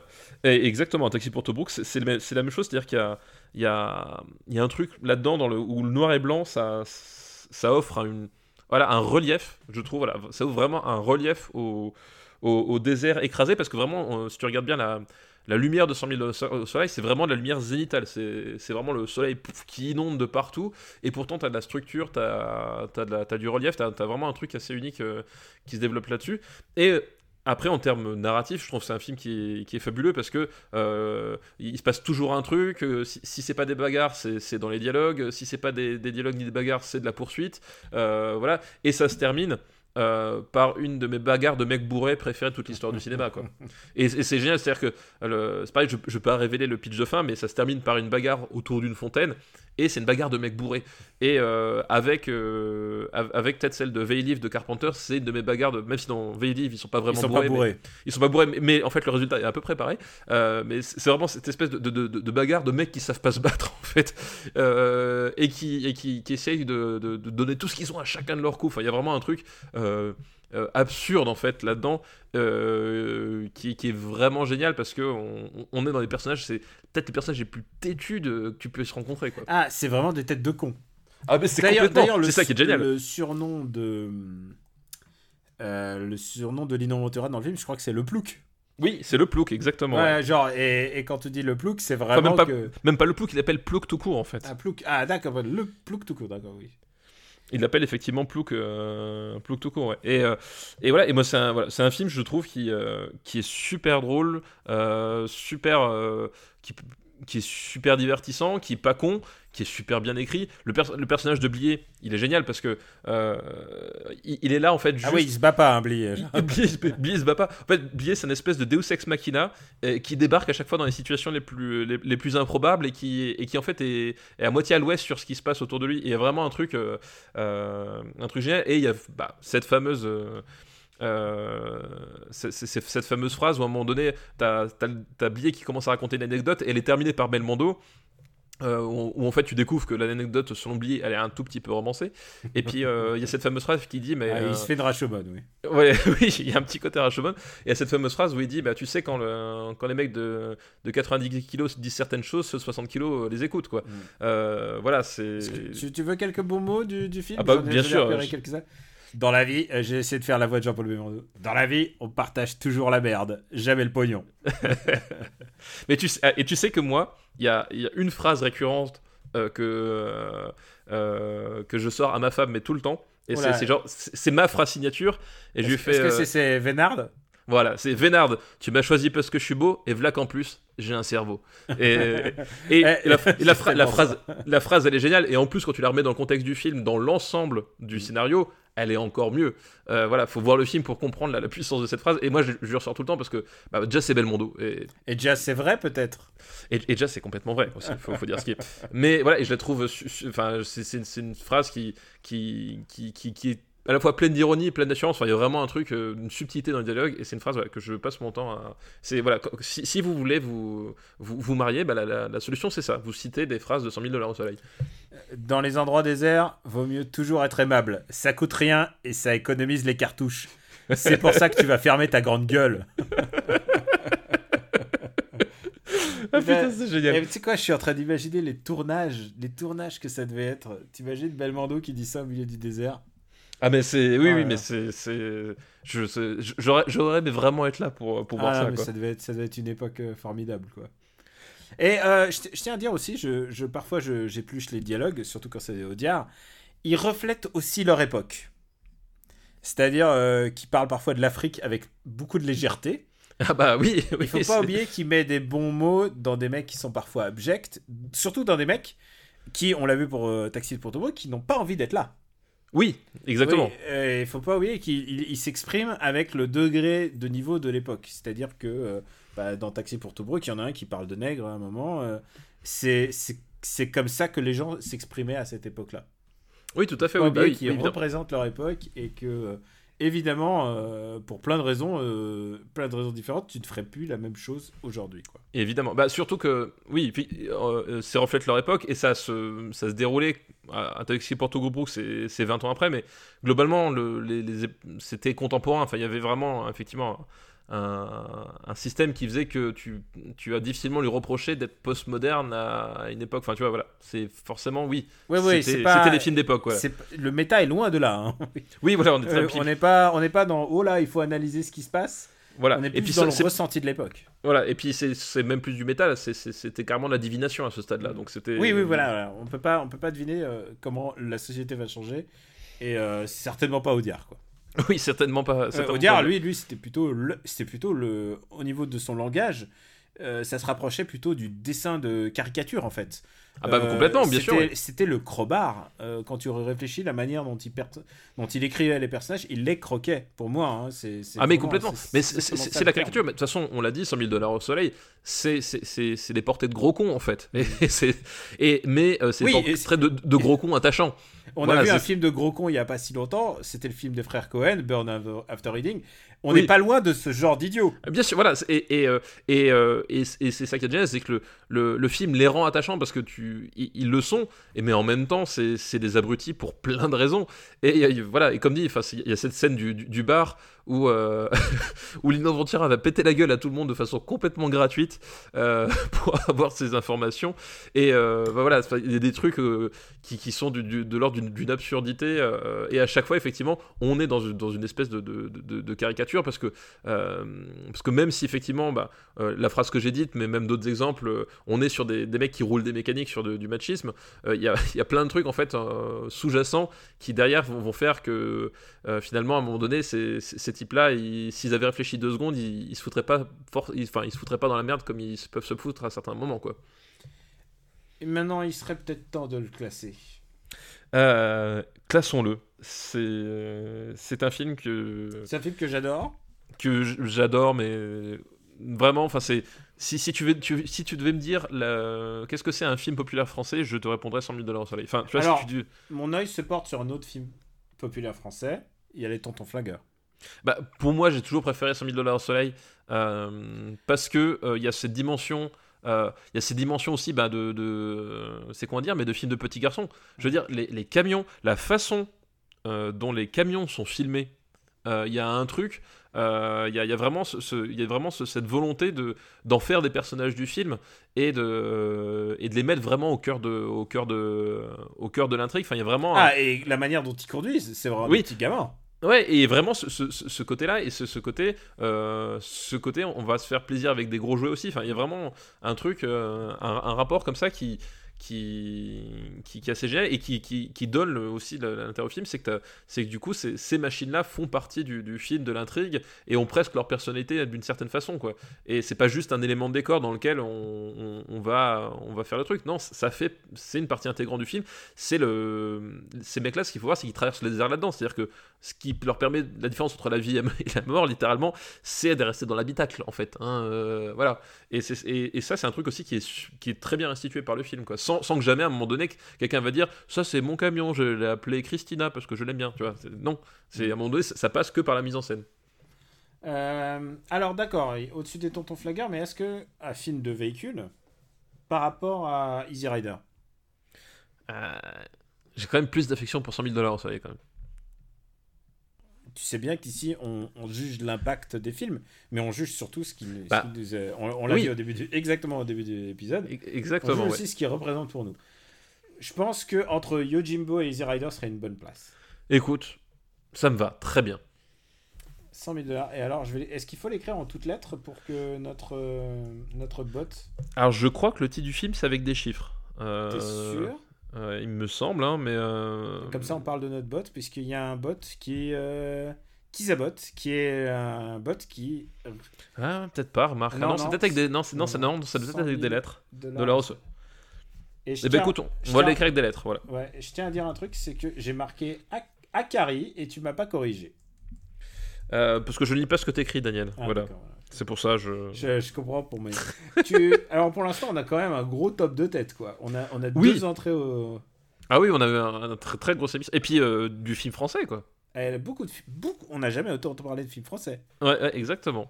Euh, Donc 100 000 dollars au seuil entre, entre Yojimbo et, Easy- et je pensais pas que Yojimbo descendrait autant. Mais écoute, c'est les hasards, c'est les hasards. Et euh, On a un dernier film dans la liste, non, du coup? on a un dernier film dans la liste. Est-ce que tu es prêt pour parler du dernier film de cet épisode? C'est Bullet de Peter Yates. J'étais prêt dans le ventre de ma mère pour parler de Bullet. Ah bah, Évidemment. tu m'étonnes. Euh, De Euh, Peter Yates avec Euh, avec Steve McQueen, me semble-t-il. le, beau- le beau Steve. Le... Alors, plus que le beau Steve, c'est. l'iconique. Je je crois qu'on a rarement fait un personnage aussi iconique euh, sur une affiche de cinéma. cette- bah. Ouais, c'est- je crois que c'est un truc incroyable. Il y a un Ça- truc, ça- euh, il y a un truc Ouais. très sexuel, hein, complètement. Là. Complètement. Et, et en plus, c'est- tu, tu, tu m'as piqué mon, comment mon angle, parce que j'allais, j'allais te parler de l'affiche du film, en fait. Euh, la- l'affiche du film, c'est quoi? C'est Steve McQueen qui est euh, accoudé euh, sur, euh, sur un battant de porte euh, que tu ne vois pas. Mm. Tu vois juste sa silhouette qui se, qui se tient avec le, le holster qui, qui pend, le, le, le, le pull à, à, à- à léger col roulé, Mm. qui, moulant évidemment, qui, qui redescend à sa silhouette qui découpe, euh, qui découpe en fait le, fond. Et au premier plan, il y a les voitures. Et voilà, en termes d'affiche sex symbole, sex symbole, l'affiche de Bullet, c'est pour moi un, un cas d'école quoi. C'est complètement icono. C'est vraiment euh, de- au niveau de l'icône de cinéma là. on, on est dans l'école des cinémas et ce qu'il y a de ce qu'il y a de ce qu'il y a de très intéressant c'est que quand tu vois cette affiche quand tu vois le film c'est que euh, Peter Yates l'a compris l'a compris tout de suite en fait c'est-à-dire qu'au moment où il fait le film au moment où ils, ils doivent discuter avec les producteurs enfin tu, tu sens que euh, que, cette iconographie-là du, du sex symbole, il, il, le, il, le, comprend immédiatement. Alors, Steve McQueen, c'était pas son premier film, c'était déjà sex symbole, mais vraiment, il y a un côté, on va transcender ça pour le. On, va en faire. voilà, ça va devenir un Super Saiyan, quoi. Et, euh, et c'est ça qui est d'assez fou, c'est qu'ils s'en soient rendu compte à ce point-là, et que c'est marché à ce point-là, c'est que les mecs ne sont pas trompés. C'est que le, le, le, le, Donc, parce que Bullitt, c'est le nom du personnage, hein, c'est incarné par, euh, par Steve McQueen, Ouais. c'est un, un flic, et son, son nom complet, c'est euh, c'est Frank Bullitt. C'est Frank Bullitt. Euh, Frank Bullitt, et, et ça va être, euh, ça va être le l'archétype du, euh, du, Du flic, héros, euh, du héros badass. On est presque, du- du- au- presque à l'anti-héros, mais là, il est quand même héros. Non, voilà. En fait, on est, euh, on est avant Dirty Harry parce que c'est On import- c'est très très important. On de- suppose qu'il a une espèce de grey area. Voilà. Une zone de gris, comme on dit. Mais, mais, mais tu, elle n'est pas montrée. Mais et voilà. Ah, il, a, il a un comportement, il, il est un peu, il est un peu, un peu rustre quand même, ce, Ouais, jeune. Mais parce que ça, ça fait partie, euh, ça fait partie aussi de cette image de, le- de la virilité dans les, dans les années 60 aussi. Euh, mais on, on est, comme dit, on est près Dirty Harry, c'est-à-dire qu'on on- on est vraiment, euh, parce que Dirty Harry, c'était un, c'était un, c'est un, personnage beaucoup plus compliqué que ce qu'on a bien voulu dire, qui était un, anti-héros réac, mais en même temps, euh, mais en même temps qui était dans une, une quête de justice et pas de, enfin, pas de vengeance. Il y avait un truc, euh, un, truc très très particulier, mais qui était propre aux années 70. Et ça, c'est vraiment très important. Alors que Bullitt, là, on est, euh, on est sur un, sur, eh ben, qu'est-ce que je peux faire pour rendre mon personnage le plus cool possible. Et vraiment, c'est ça le, la caractérisation de, de, de. Effectivement, comme tu dis, il est un peu rustre, tu sens qu'il a une zone grise, mais globalement, c'est- très minimal. Ce qui est important, c'est que c'est ce type-là que, que tu as envie d'appeler euh, si jamais tu as des soucis. C'est le shaft blanc, en fait, euh, Bullitt. Il y a, y a beaucoup de ça, ouais. Il y a, y a côté badass euh, qui impose le respect, mais en même temps qui est redouté de ses ennemis, quoi. Enfin, il y a, Ah bah oui, il y a, oui, il y a le truc de la, de la renommée, quoi, chez Bullitt, ouais. Oui, il y a, il y a un truc, c'est c'est le... Et d'ailleurs, c'est pour ça que le, euh, c'est un, c'est, euh, c'est un politicien qui qui lui demande au début, euh, qui lui demande ce service au début. Oui, bien sûr, ouais, c'est ça. C'est que sa réputation va le, le précède. C'est-à-dire que, euh, un peu comme Snake, Snake Plissken, à un moment donné, c'est que ça, ça va être un type qui va être. euh, qui a une aura, en fait, Mm. et qui, et qui la, la traîne avec lui, quoi. Et, et du coup, euh, bah, on n'a même pas parlé du plot, mais en gros, euh, il est chargé euh, par un politicien de protéger un gangster, euh, un gangster qui, Tout à fait. dont le, qui doit témoigner, euh, qui doit témoigner à la barre, donc il doit le protéger. C'est ça. Ce qui est, ce qui est pas si éloigné de- d'un de, nos films cultes.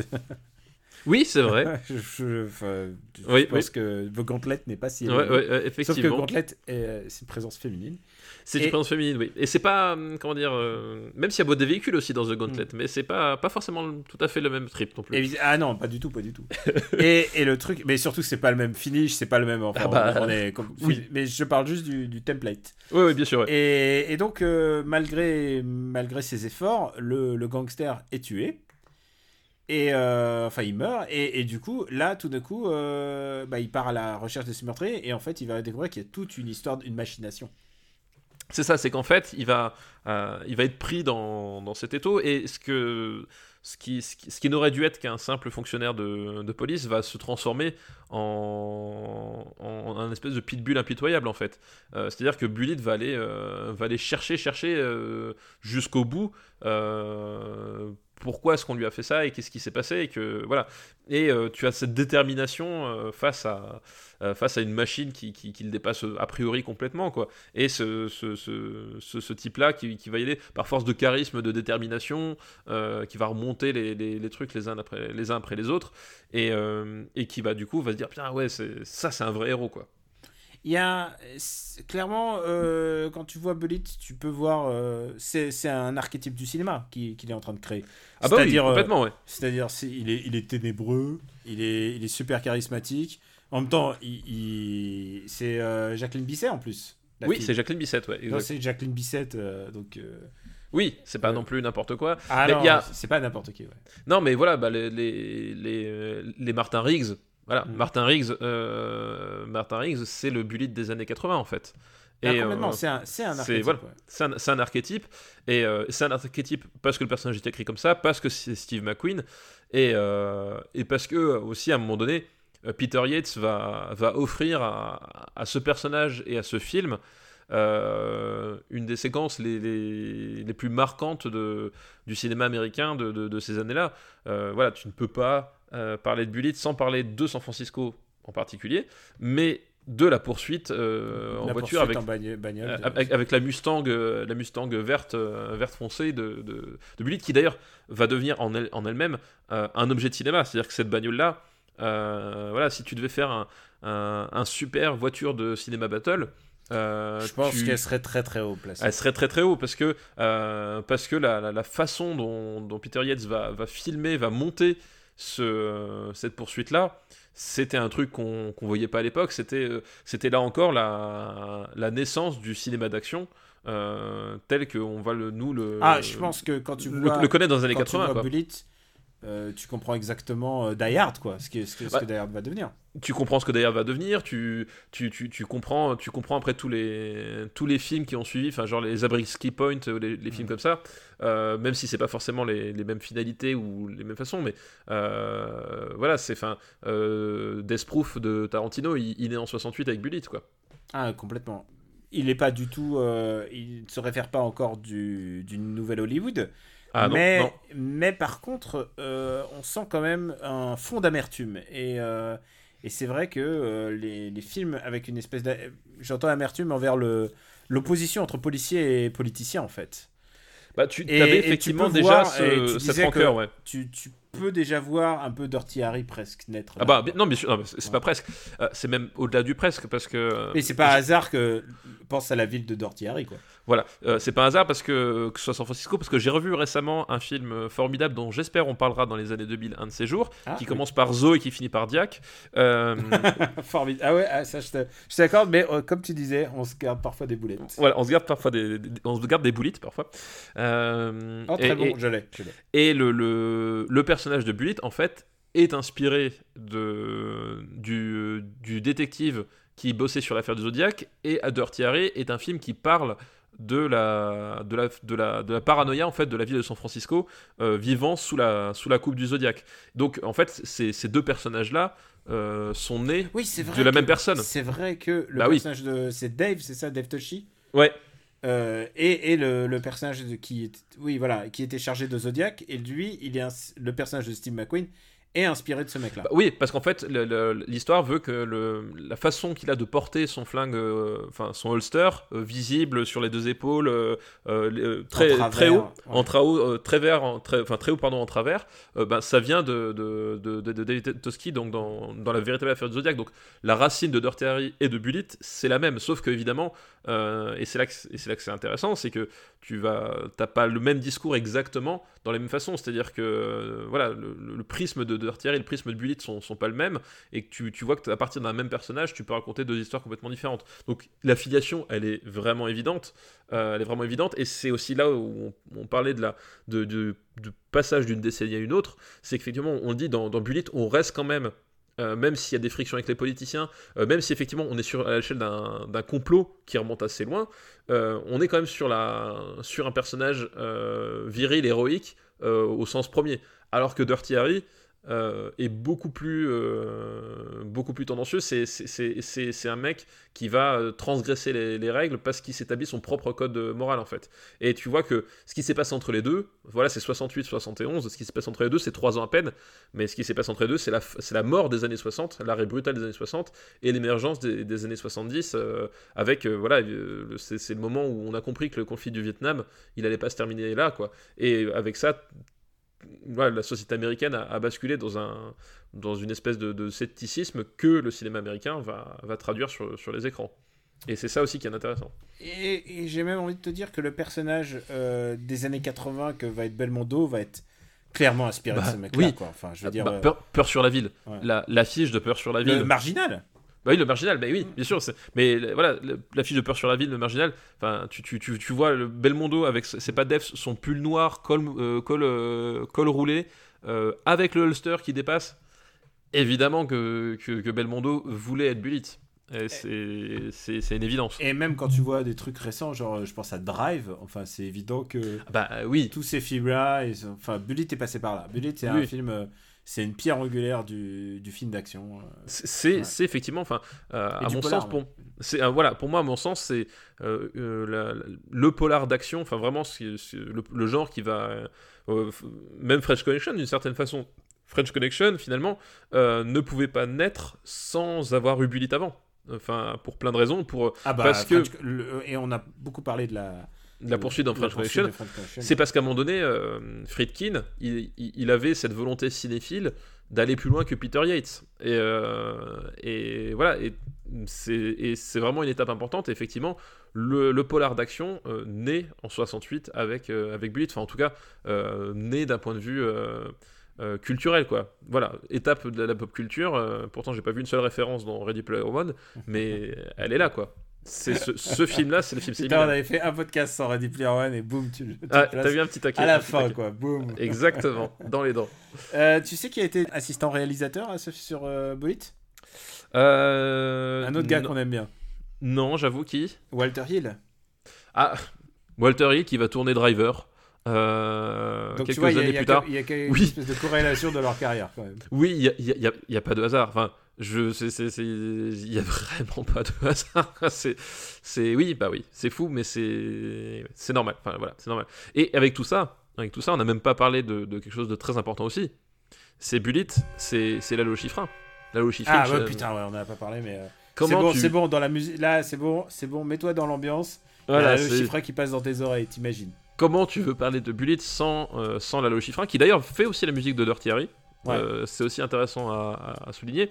Euh, Lalo Schifrin, qui, qui est un qui est pour moi un compositeur de, de musique de film euh, extraordinaire. Il a aussi fait Hunter the Dragon avec, euh, avec Bruce Lee, par exemple. Et qui Euh, est un vinyle que je me suis ramené de New York, figure-toi. J'ai Ah, j'ai voilà. vu en vinyle, j'ai fait ouah, quoi, quoi, quoi. Bah, évidemment. Euh, c'est lui à qui on doit le thème de, de Henri Cavill Moustache. Hein, Mission Impossible, c'est c'est Lalo Schifrin. C'est vrai. Et euh, c'est un type qui, euh, qui pour moi, enfin, c'est un, de- mes compositeurs vraiment préférés. J'adore ce qu'il fait et j'adore d'autant plus que euh, je trouve qu'il arrive à faire un truc que, que très peu ont réussi à faire. C'est-à-dire qu'il a, il a réussi à, faire du, jazz, de, la vraie musique de film, et qui soit. Parce que moi, je suis pas un grand amateur de jazz, mais il a réussi à adapter le- le- les codes du jazz à la musique de film. Et c'est un truc, euh, je trouve, qui est super délicat. C'est-à-dire que, je, bah, je l'ai dit euh, en début d'émission, je, suis un grand fan de, rock and roll, euh, voilà, du heavy metal jusqu'au punk, euh, voilà. Par contre, une bande originale qui va puiser dans le hard rock sans, alors quand elle puise dans des morceaux, généralement ça passe bien, mais quand elle puise, quand elle va faire une bande son hard rock euh, avec les codes, mais sans prendre des morceaux avec une composition originale, euh, généralement je trouve ça atroce. Enfin, genre tu, tu prends le, le thème de Wonder Woman ou, ou même euh, Pas- Pacific Rim, qui, qui est, qui est une bande son hard rock, je trouve ça atroce. Et je trouve ça en fait. c'est pas toujours le. Voilà. Du Et- meilleur. et- du meilleur, Et, et c'est super dur, je trouve, de, de prendre les, les codes d'un genre euh, musical vraiment bien identifié, donc comme le rock, comme le jazz, ou, ou même comme le rap. hein.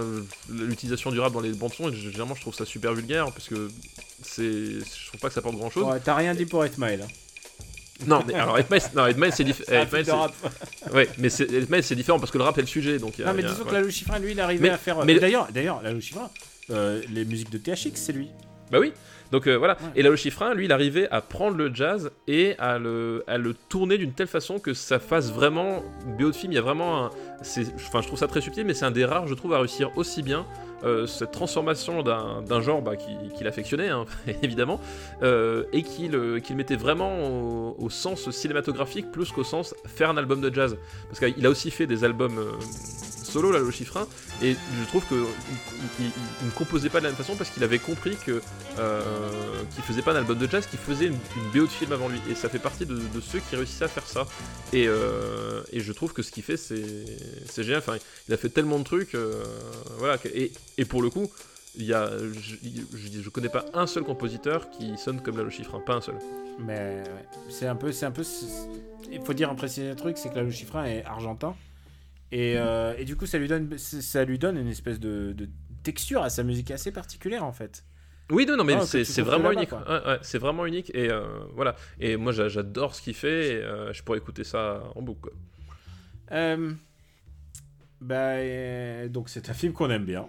C'est un film qu'on aime bien, Bullet. C'est un, film aime bien. C'est un film non seulement qu'on aime bien, mais en plus beaucoup de gens l'aiment. Donc, euh, est-ce qu'on va aller au contre-courant? Non, je ne crois pas. Est-ce est, est que, euh, voilà, est que Bullet deviendra la ligne verte des années 60 Alors Non, attention. je euh, crois- je crois- Mais on n'a pas eu de, de- on n'a pas rien qui est allé au-dessous de la barre des 10.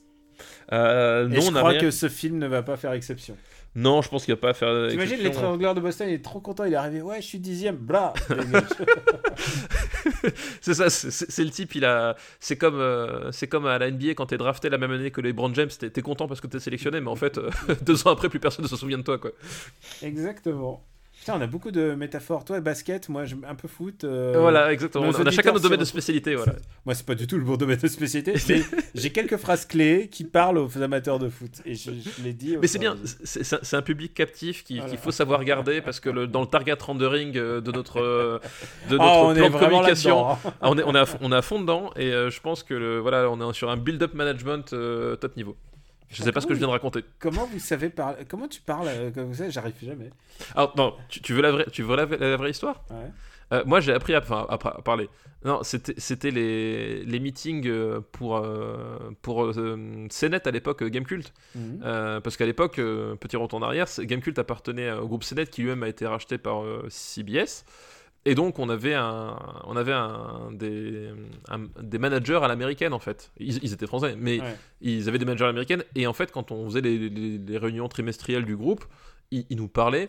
Euh, ils nous parlaient comme ça, le target. Enfin, en fait, quand, quand j'ai vu débarquer Emmanuel Macron, et, je, connaissais tout ce vocabulaire, je savais exactement d'où ça venait. Et c'était vraiment ça. C'était euh, un mot sur deux, c'était un mot anglais parce que euh, parce que tu comprends. objectif, c'était pas bien. Target, c'était mieux, tu vois. Et c'était comme ça tout le temps.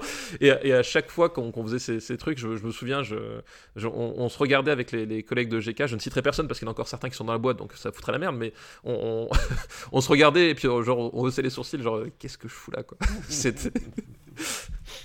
Bon, trêve de plaisanterie. Euh, Bullet va au-dessus d'Easy Rider pour moi. Euh, ok. Mais pour moi, il va pas au-dessus de 100 000 dollars au soleil. D'accord, bon voilà, stop. Hop, voilà. Hop. C'était- facile finalement. hein, C'était facile. Deux ailes de thé, Bullet de Peter Yates. Euh, Peter Yates, pardon. Yates, ouais. Pardon, Peter Yates. Euh, bah écoute, on en a fini pour une fois aujourd'hui. Alors du coup, tu sais ce qui se passe à la fin de- des épisodes? Je sais ce qui se passe à la fin des épisodes. On se met à poil. Ah non, non, pardon, c'est pas ça. Euh, Enfin, quoi que je pourrais, hein, finalement, c'est un podcast, on s'en fout. hein. S'il faut, je suis déjà à poil, vous, n'en savez rien. Peut-être que depuis tout à l'heure, vous m'écoutez et je suis tout nu. Bah écoute, moi je suis habillé, mais alors je me dis, Ah non. mais cette chaleur, cette Et chaleur. T'es habillé, mais ça, c'est pas crédible. C'est- je t'ai dit, c'est le seul jour où il fallait pas l'être. Alors qu'on Euh, enregistre quand même en mi-octobre, rappelons-le. Mi-octobre, et effectivement, on... je suis aussi euh, en, en t-shirt euh, parce qu'il fait chaud, tout simplement. Mais tu as une reco qui n'est pas, qui n'est pas le bulletin météo.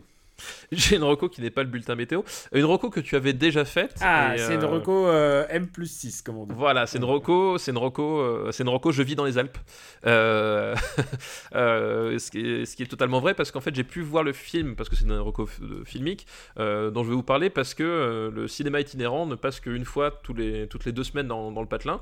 Donc du coup, euh, il y a beaucoup de films que que je vois dans ces conditions-là et puis parfois c'est c'est plusieurs semaines après la, la sortie, mais bon, c'est pas très grave. Ça fait euh, déjà c'est moins cher puis ça fait vivre un peu les les locaux et les associations du coin, donc euh, c'est tout bénef. Et le film en question, euh, c'est un film, euh, c'est un film d'un réalisateur que je, je croyais mort euh, depuis, depuis plusieurs années. Euh, Pourtant, j'ai- qui est assez bien classé. euh, oui, mais je, je- voilà, je, m'étais dit qu'à un moment donné, on avait une- un peu comme notre, notre ami euh, Danny Boyle et Danny Boilet. Je me suis dit qu'il y avait euh, Spike Lee et Spike Le, tu sais, comme Bruce Lee et Bruce Le euh, dans Nanarland. Bah, il y Ah, avait, de- voilà. Oui, Danny, Bo- Danny Le Boilet. Danny Boilet, voilà. Donc je pensais qu'il y avait que Spike Le avait euh, remplacé Spike Lee définitivement, mais en fait non, Euh, puisque son dernier film Black Clansman. Euh, donc raconte en fait le- le- l'incroyable opération d'infiltration du Ku Klux Klan en 1971 par un, officier de la police de Colorado Springs qui avait la particularité d'être noir. Euh, et, pour moi, un vrai retour en tant que metteur en scène déjà. Euh, C'est-à-dire que euh, d'un point de vue, euh, j'ai du mal à croire que le type qui a fait Black Landsman en 2018, c'est le mec qui a fait le même mec qui a fait le remake de All Boy, c'est impossible, impossible. Je je ne peux pas croire que ce soit le même type, quoi. C'est euh, c'est impossible. Il est revenu à, il est peut-être pas revenu à son top niveau. Enfin voilà, on, on en a déjà parlé, euh, on a déjà parlé avec tes, euh, dans les années 80, euh, 90 pardon. Euh, on a déjà parlé. Il est peut-être pas revenu à ce niveau-là, mais il est revenu à un vrai niveau de mise en scène. Il est revenu à, à- aussi sans doute un, cinéma qui, le concernait. Je pense que là, c'est aussi ça qui fait la différence et qui fait qu'il est impliqué, c'est que euh, Jordan Peele, donc euh, qui euh, qui a cartonné avec euh, Get Out, a permis, euh, a, permis en fait à, Spike Lee de, de, revenir avec un sujet qui le concernait vraiment. Et je pense que c'est ce qui a fait qu'à un moment donné il s'est dit putain mais je vais révéler le réalisateur qui est en moi. Et, euh, et pour moi c'est déjà premièrement une réussite artistique je trouve parce que je trouve qu'il y a des il y a des, des séquences en termes de en termes de mise en scène qui sont euh, qui sont vraiment extraordinaires. Et aussi l'intérêt de Black Clansman euh, même s'il y a eu j'ai eu des eu des débats à propos de ce film mais euh, c'est que c'est un film qui, voilà, qui, va, qui va te parler du Ku Klux mais qui va en fait euh, pas te parler du Klan des années 70, mais qui va te parler du, du aujourd'hui. C'est-à-dire qu'en termes d'écriture, euh, tu remarques très vite que euh, les personnages sont dans les années 70 et parlent entre eux, mais que en fait dans les dialogues, tu as beaucoup de références à la situation politique actuelle. Et, euh, et en fait, qui s'applique parfaitement à la situation politique des années 70. Et c'est pour moi l'un des sujets du film, c'est que il te montre bien que le, vrai danger de ces types-là, euh, c'est pas les types qui défilent en- avec un fusil automatique en, tirant dans la rue à vie sur, sur, euh, sur 30 personnes. C'est au contraire euh, les types qui font tout pour se fondre dans la masse et faire croire que ils ont changé, que tout va bien et que au fond ce sont des bonnes personnes. Euh, voilà. Et, et, ce, que te, ce que te montre ce film-là, c'est, enfin, Black Klansman, c'est ça, c'est que un, il va te montrer toute la violence, euh, la violence du, du clan, mais la violence, euh, la, la violence qui est vraiment philosophique et qui l'étreinte que ça a euh, sur, sur la société euh, et, et sur les gens, et évidemment avec une continuité sur le, sur le monde actuel.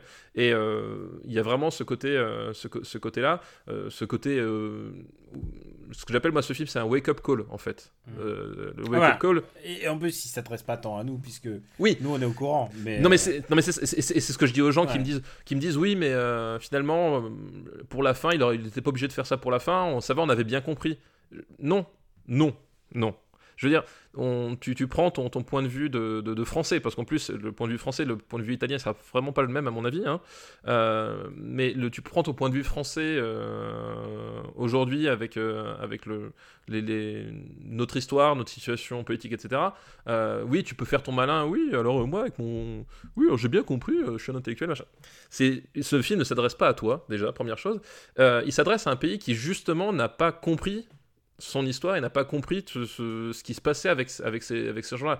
Il ne le comprend tellement pas qu'aujourd'hui, ils ont, ils, ont, ils, ont, ils ont leur tête Donald Trump et le, le film tire vraiment à balles réelles dans- là-dedans. C'est euh, voilà, c'est pour ça que je dis c'est un wake-up call, c'est-à-dire que c'est un, un film qui, qui est là pour, euh, pour secouer en fait la conscience, genre on vous a endormi. Et, euh, et c'est vraiment ça que dit le film. C'est euh, pas tant. euh, c'est justement de montrer que, ces types-là, c'est pas c'est plus forcément ceux qui pendaient les, noirs aux, arbres et qui, les brûlaient, même s'ils en parlent. Mais c'est vraiment cette frustration blanche d'être persécuté dans, un pays dans un pays en, qu'en fait il, domine depuis, depuis des lustres, euh, et, qui, et, qui, et qui se dissimule, et qui en fait euh, maintient en fait le, son, son importance parce qu'ils endormissent les gens, parce qu'ils pensent que soit ça ne sert à rien de s'adresser à, ces- gens-là parce qu'ils n'arrivent pas à les convaincre, donc oui, tu n'arrives pas à les convaincre, mais si toi tu t'es au bout d'un moment, eh ben, plus personne ne, va, ne va en parler, ne va être au courant. Enfin, c'est c'est ça que montre le film, quoi. Et c'est un film qui s'adresse au, au peuple américain, et moi, je pense que je suis vraiment, je suis vraiment convaincu que la façon dont il le fait, la façon dont il termine son film, c'est la, c'est, c'est un film de contexte et que dans ce contexte-là, euh, je- à mon sens, c'est la, c'est la meilleure chose qu'il pouvait faire et c'est, c'est vraiment la, la- une trace artistique. Voilà, c'est un manifeste ar- artistique euh, qui est aussi euh, très fort. Et au-delà de ça, au-delà de ça, Black Landsman, c'est surtout un duo d'acteurs extraordinaire. Ah, bah, surtout ça, ouais. Un duo, enfin, je, Adam Driver. qui- Déjà, on savait qu'il était brillant. On savait qu'il était brillant, mais on savait qu'il là- était brillant parce qu'il arrive même à surnager dans, dans les trucs nouveaux. dans, dans les Star Wars, voilà, exactement. Mais là, Mais il on est. savait euh, qu'il était brillant de- de- même avant, quoi. Il est, c'est un grand, grand, grand putain d'acteur. Il est vraiment sous-côté à cause de Star Wars, j'ai envie de te dire. Bah, il est sous-côté à, cause- à cause de Star Wars, et, euh, et moi aussi, c'est un truc, euh, c'est con, hein. mais euh, Adam Driver, c'est un, c'est un acteur que j'aime beaucoup parce que euh, c'est un acteur qui, ou entre guillemets, t'as hum, t'as pas le choix que de voir que c'est un grand acteur parce que il, a pas le physique du jeune premier, c'est-à-dire qu'à un moment donné, on, on va pas le caster euh, pour faire des, des, des- des rôles types, des choses comme ça. Enfin, tu sais, avec, ses grosses oreilles, son gros pif, euh, c'est un type qui a pas le choix euh, d'être casté que pour son talent. Et, et moi, j'aime les gueules en fait. J'aime les gueules. Et Adam Driver, c'est un. Et, et tu le vois sur internet, t'as plein de mecs qui font des mèmes sur Adam Driver parce qu'il a un gros pif et des grandes oreilles. Tu, tu vois que c'est en- c'est encore un truc, euh, on en est à ce niveau-là. Et moi, j'adore les acteurs avec des gueules et c'est un, un acteur à gueule. Et en plus, c'est un acteur qui est vraiment. euh, qui est vraiment génial. Et, euh, et là-dedans, le, le, duo qui forme avec John David Washington, je trouve qu'il fonctionne super bien. Super bien parce qu'on on est sur un, sur un ton qui, que je trouve vraiment très réussi, qui, qui est un ton sérieux en fait, parce que le, voilà, on parle de sujets graves, mais en même temps, tu vois que euh, ces personnages-là, euh, ils continuent de vivre malgré tout, et c'est aussi ça que, que dit le film, c'est que on, on- on a beau à un moment donné être concerné, partir en croisade, parce que c'est- aussi de ça dont ça parle, à un moment donné, on, on vit à côté, on a notre personnalité, on, voilà. Et donc, t'as- je trouve que l'humour est vraiment très bien dosé dans le sens où j'avais peur d'une bouffonnerie. Parce qu'effectivement, le, le sujet au début, tu te dis, un noir qui efflite le, le Ku Klux Klan, c'est grotesque. Et justement, je trouve que le film ne tombe jamais dans le grotesque. On est toujours. euh, Il y, a- la dose d'humour qu'il faut et il y a la dose d'ironie. euh, voilà, la scène où à un moment donné, euh, parce que le pitch c'est que Adam Driver et John David Washington jouent le même personnage aux yeux du Ku Klux Klan. Et du coup, à un moment donné, ils sont obligés de, parler de la même façon tous les deux. Et comment John David Washington apprend à, parler comme lui à Adam Driver, et ben il lui fait réciter les paroles de I'm Black and I'm Proud de James Brown. Et il y a cette scène qui est extraordinaire où tu, tu les vois s'entraîner sur les, sur les paroles de cette chanson-là, et tu, tu vois Adam Driver qui, qui hurle I'm Black and I'm Proud dans, le, dans les vestiaires de, de la police. euh, voilà. Il y, a- plein de trucs comme ça, de, plein de trucs d'ironie. T'as aussi le. Enfin, voilà, je pourrais décrire. Je trouve que c'est un film vraiment très réussi, et je m'attendais pas à un film d'un tel niveau avec, euh, de la part de Spike Lee en, en 2018, quoi. Mais tu rejoins, tu rejoins mon avis. euh, Ouais. Et celui, de, et, et celui de Benjamin François aussi. Et Ouais. c'est assez rare pour qu'on soit euh, dithyrambique tous les trois sur le quoi, même il y a- film. il n'y a, pas de. Il n'y a pas de fatalité, si tu veux, c'est ce que tu veux que je te dise. Oui, bah oui, non, mais et- On attend ton avis sur Venom maintenant. Voilà, bon. Bah, je rappelle, j'avais pronostiqué que Justice League allait être le meilleur film de 2017 et j'avais raison. Euh, donc euh, j'ai bon espoir pour. Ah, c'est pas le meilleur film, c'est le plus important. Ah, c'est le film le plus important de 2017. Et tu, tu m'as fait penser à Adam Driver, j'étais en train de penser à, à son rôle dans le, dans le Inside Lewin Davis euh, des, des frères Cohen. Oui. Il est, il génial. Alors, pour ma part, bah, du coup, tu as pris du temps pour ta, ta reco. Oui, mais voilà, Et désolé. du coup, bah, tu vas, tu vas, je, vais faire encore plus long, si tu vas voir. Parfait. Je vais recommander un gars, mais en fait, c'est naze de recommander un gars qui a déjà des millions de followers euh, sur Instagram, mais c'est le cas. Et je vais parler par, par contre de son œuvre filmique. Euh, ce mec-là, c'est Jimmy Chin. Et Jimmy Chin, c'est un grimpeur professionnel de montagne. Il est aussi skieur, mais il est aussi photographe et réalisateur. Tout à fait. Et, Je euh, connais. et donc, euh, je vous conseille tous, évidemment, son feed Instagram. Jimmy Chin, c'est incroyable. Euh, il fait des photos. euh, bah, vous les avez tous déjà vues. Si vous vous intéressez un tout petit peu, vous les avez tous déjà vus dans National Geographic. Enfin, tous les magazines de grimpettes, euh, il- il- elles y sont. C'est euh, c'est un photographe brillant et surtout, euh, photographier en altitude, quand on grimpe soi-même, c'est aussi une autre, euh, c'est une autre paire de manches. Tu sais, tu sais ce que ça veut dire pour toi. Je, je sais exactement. Enfin, exactement. Non, c'est-à-dire que je, je n'ai. Déjà, un, j'ai pas le niveau de, d'alpinisme de, de Jimmy Chin, c'est la Ah, première chose. un- il, a, il, a- il y a, un- il y a tout un truc, un rituel de, de l'alpinisme. Voilà. Mais effectivement, je, enfin, je, je- j'ai fait par la force des choses un peu de photo en montagne et euh, et ce, dosage que tu dois faire per- euh, entre entre la sécurité, le, le cadre de ta photo et la progression, euh, qui est jamais très évident. Et effectivement, il, il ramène des, des trucs euh, assez, assez fous quoi. Alors, et je vais recommander deux de ces films, dont un est dispo sur Netflix dès maintenant. Oui, et je l'ai vu. Et euh, bah voilà, tu, tu sais que je vais parler de Meru. Meru. Et ouais. Meru est un documentaire sur trois alpinistes, donc dont Jimmy Chin et ses deux camarades, et ils font euh, l'escalade de la voie du Shark's Fin, donc le- le- l'aileron du requin, euh, sur le pic du Meru, qui est un des sommets les plus difficiles au monde, qui est situé euh, dans l'Himalaya. euh. Et en fait, c'est un- Voilà. un, au début, enfin, le, le, le, ce qui le rend si, si mythique, c'est que euh, c'est un sommet qui a, qui a jamais été vaincu par cette voie, en fait. Euh, oui, voilà. parce que, tu peux prendre d'autres voies, mais la voie qu'ils prennent et le l'angle qu'ils prennent est normalement réputé infaisable. Pour une... Il y a plein de raisons à ça, et notamment le fait que tu dois transporter ton bateau toi-même et que tu dois y passer 15 jours ou 20 jours, Ouais, je crois. ouais, c'est ça, c'est- une ascension extrêmement longue et, et la, en fait la dalle, qui, la dalle finale qu'ils doivent, qu'ils doivent monter, elle fait euh, je sais plus combien de mètres de long et euh, quand je parle de, quand je parle de, de dalle, c'est vraiment euh, c'est une patinoire en fait le truc, c'est-à-dire que c'est- c'est tu même de loin tu te dis putain ce rocher là comment je le grimpe? Et en fait quand tu, quand tu les vois au, au pied du truc tu fais ouais en fait les, les prises euh, En fait, euh, ils y vont, ils y vont tout doucement. les prises, faut les imaginer presque. Voilà, c'est un truc. ouais. euh, Enfin, et visuellement, tu, tu, tu, tu le ressens. C'est Ouais. assez fou, quoi. Et, euh, et donc, c'est un film sur. euh, bah, c'est intéressant dans ce film-là, c'est euh, l'amitié entre ces trois mecs, mais aussi un peu euh, bah, le fait que quand tu grimpes, tu as un- euh, surtout à ce niveau-là. hein, euh, à notre niveau, on est euh, beaucoup plus modeste, mais quand tu grimpes à ce niveau-là, on, on a besoin d'un mentor, on a besoin d'un guide, et il y a toute une espèce de rituel de, de passation, de, euh, de confiance en l'autre qui se fait, et c'est ça qui est intéressant, c'est de voir comment cette équipe se motive une première fois parce qu'ils échouent la première fois, et ensuite comment ils se remotivent après toutes les merdes qui leur arrivent dans la vie pour retourner dans l'Himalaya, dans ce truc où toute leur famille font non, n'y va pas, n'y va pas. Il y en a un qui a un accident entre temps, il y en a un qui survit à une avalanche. Survivre à une avalanche, c'est rarissime, rarissime. C'est pas. C'est.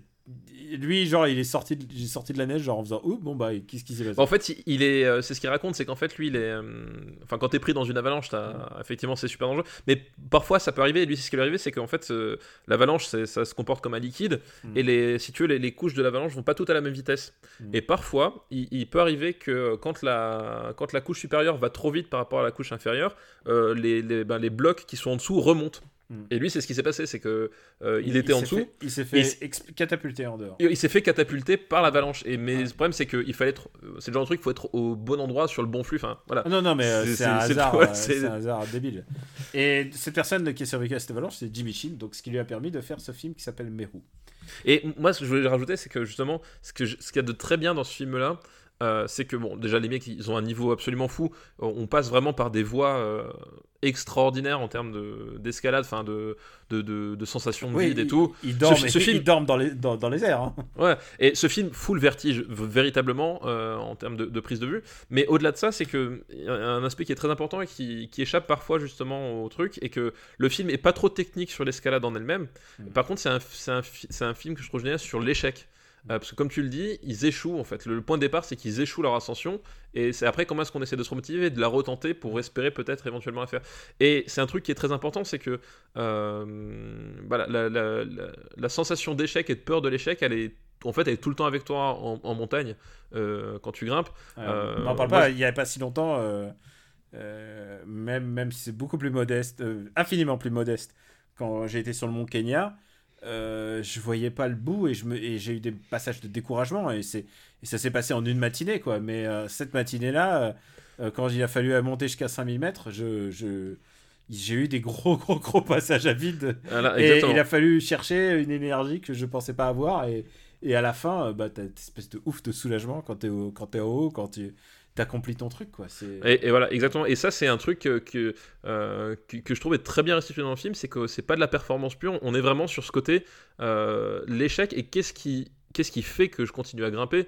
Euh, ben c'est, pour ça que voilà c'est, c'est que en fait euh, une cordée et le premier de cordée son rôle euh, c'est pas d'arriver en haut c'est d'être là pour les autres et vraiment euh, ça c'est un truc que, que, que les gens ne comprennent pas je ne citerai personne euh, mais euh, le rôle d'une cordée, d'un premier de cordée, c'est pas d'arriver en haut, c'est de, de faire en sorte que tout le monde, tout soit, monde, en, ouais. soit en vie. Et que si tu arrives en haut, c'est bien, mais le principal, euh, la, la chose qu'il faut, qu'il faut, qui, t'as- ton rôle, c'est d'être là pour les autres. Et ça, c'est un film qui met vraiment ça en avant, c'est-à-dire que tu vois qu'à un moment donné, il, il passe par plein, de- il passe par toutes les phases possibles. Mm. Euh, voilà, enfin moi je, moi je, voilà, comment dit, on fait de l'alpinisme, mais moi c'est, il y a des, il y a des voies que j'ai montées, euh, je ne les ai montées que parce que j'avais une confiance aveugle au type qui était au-dessus de moi.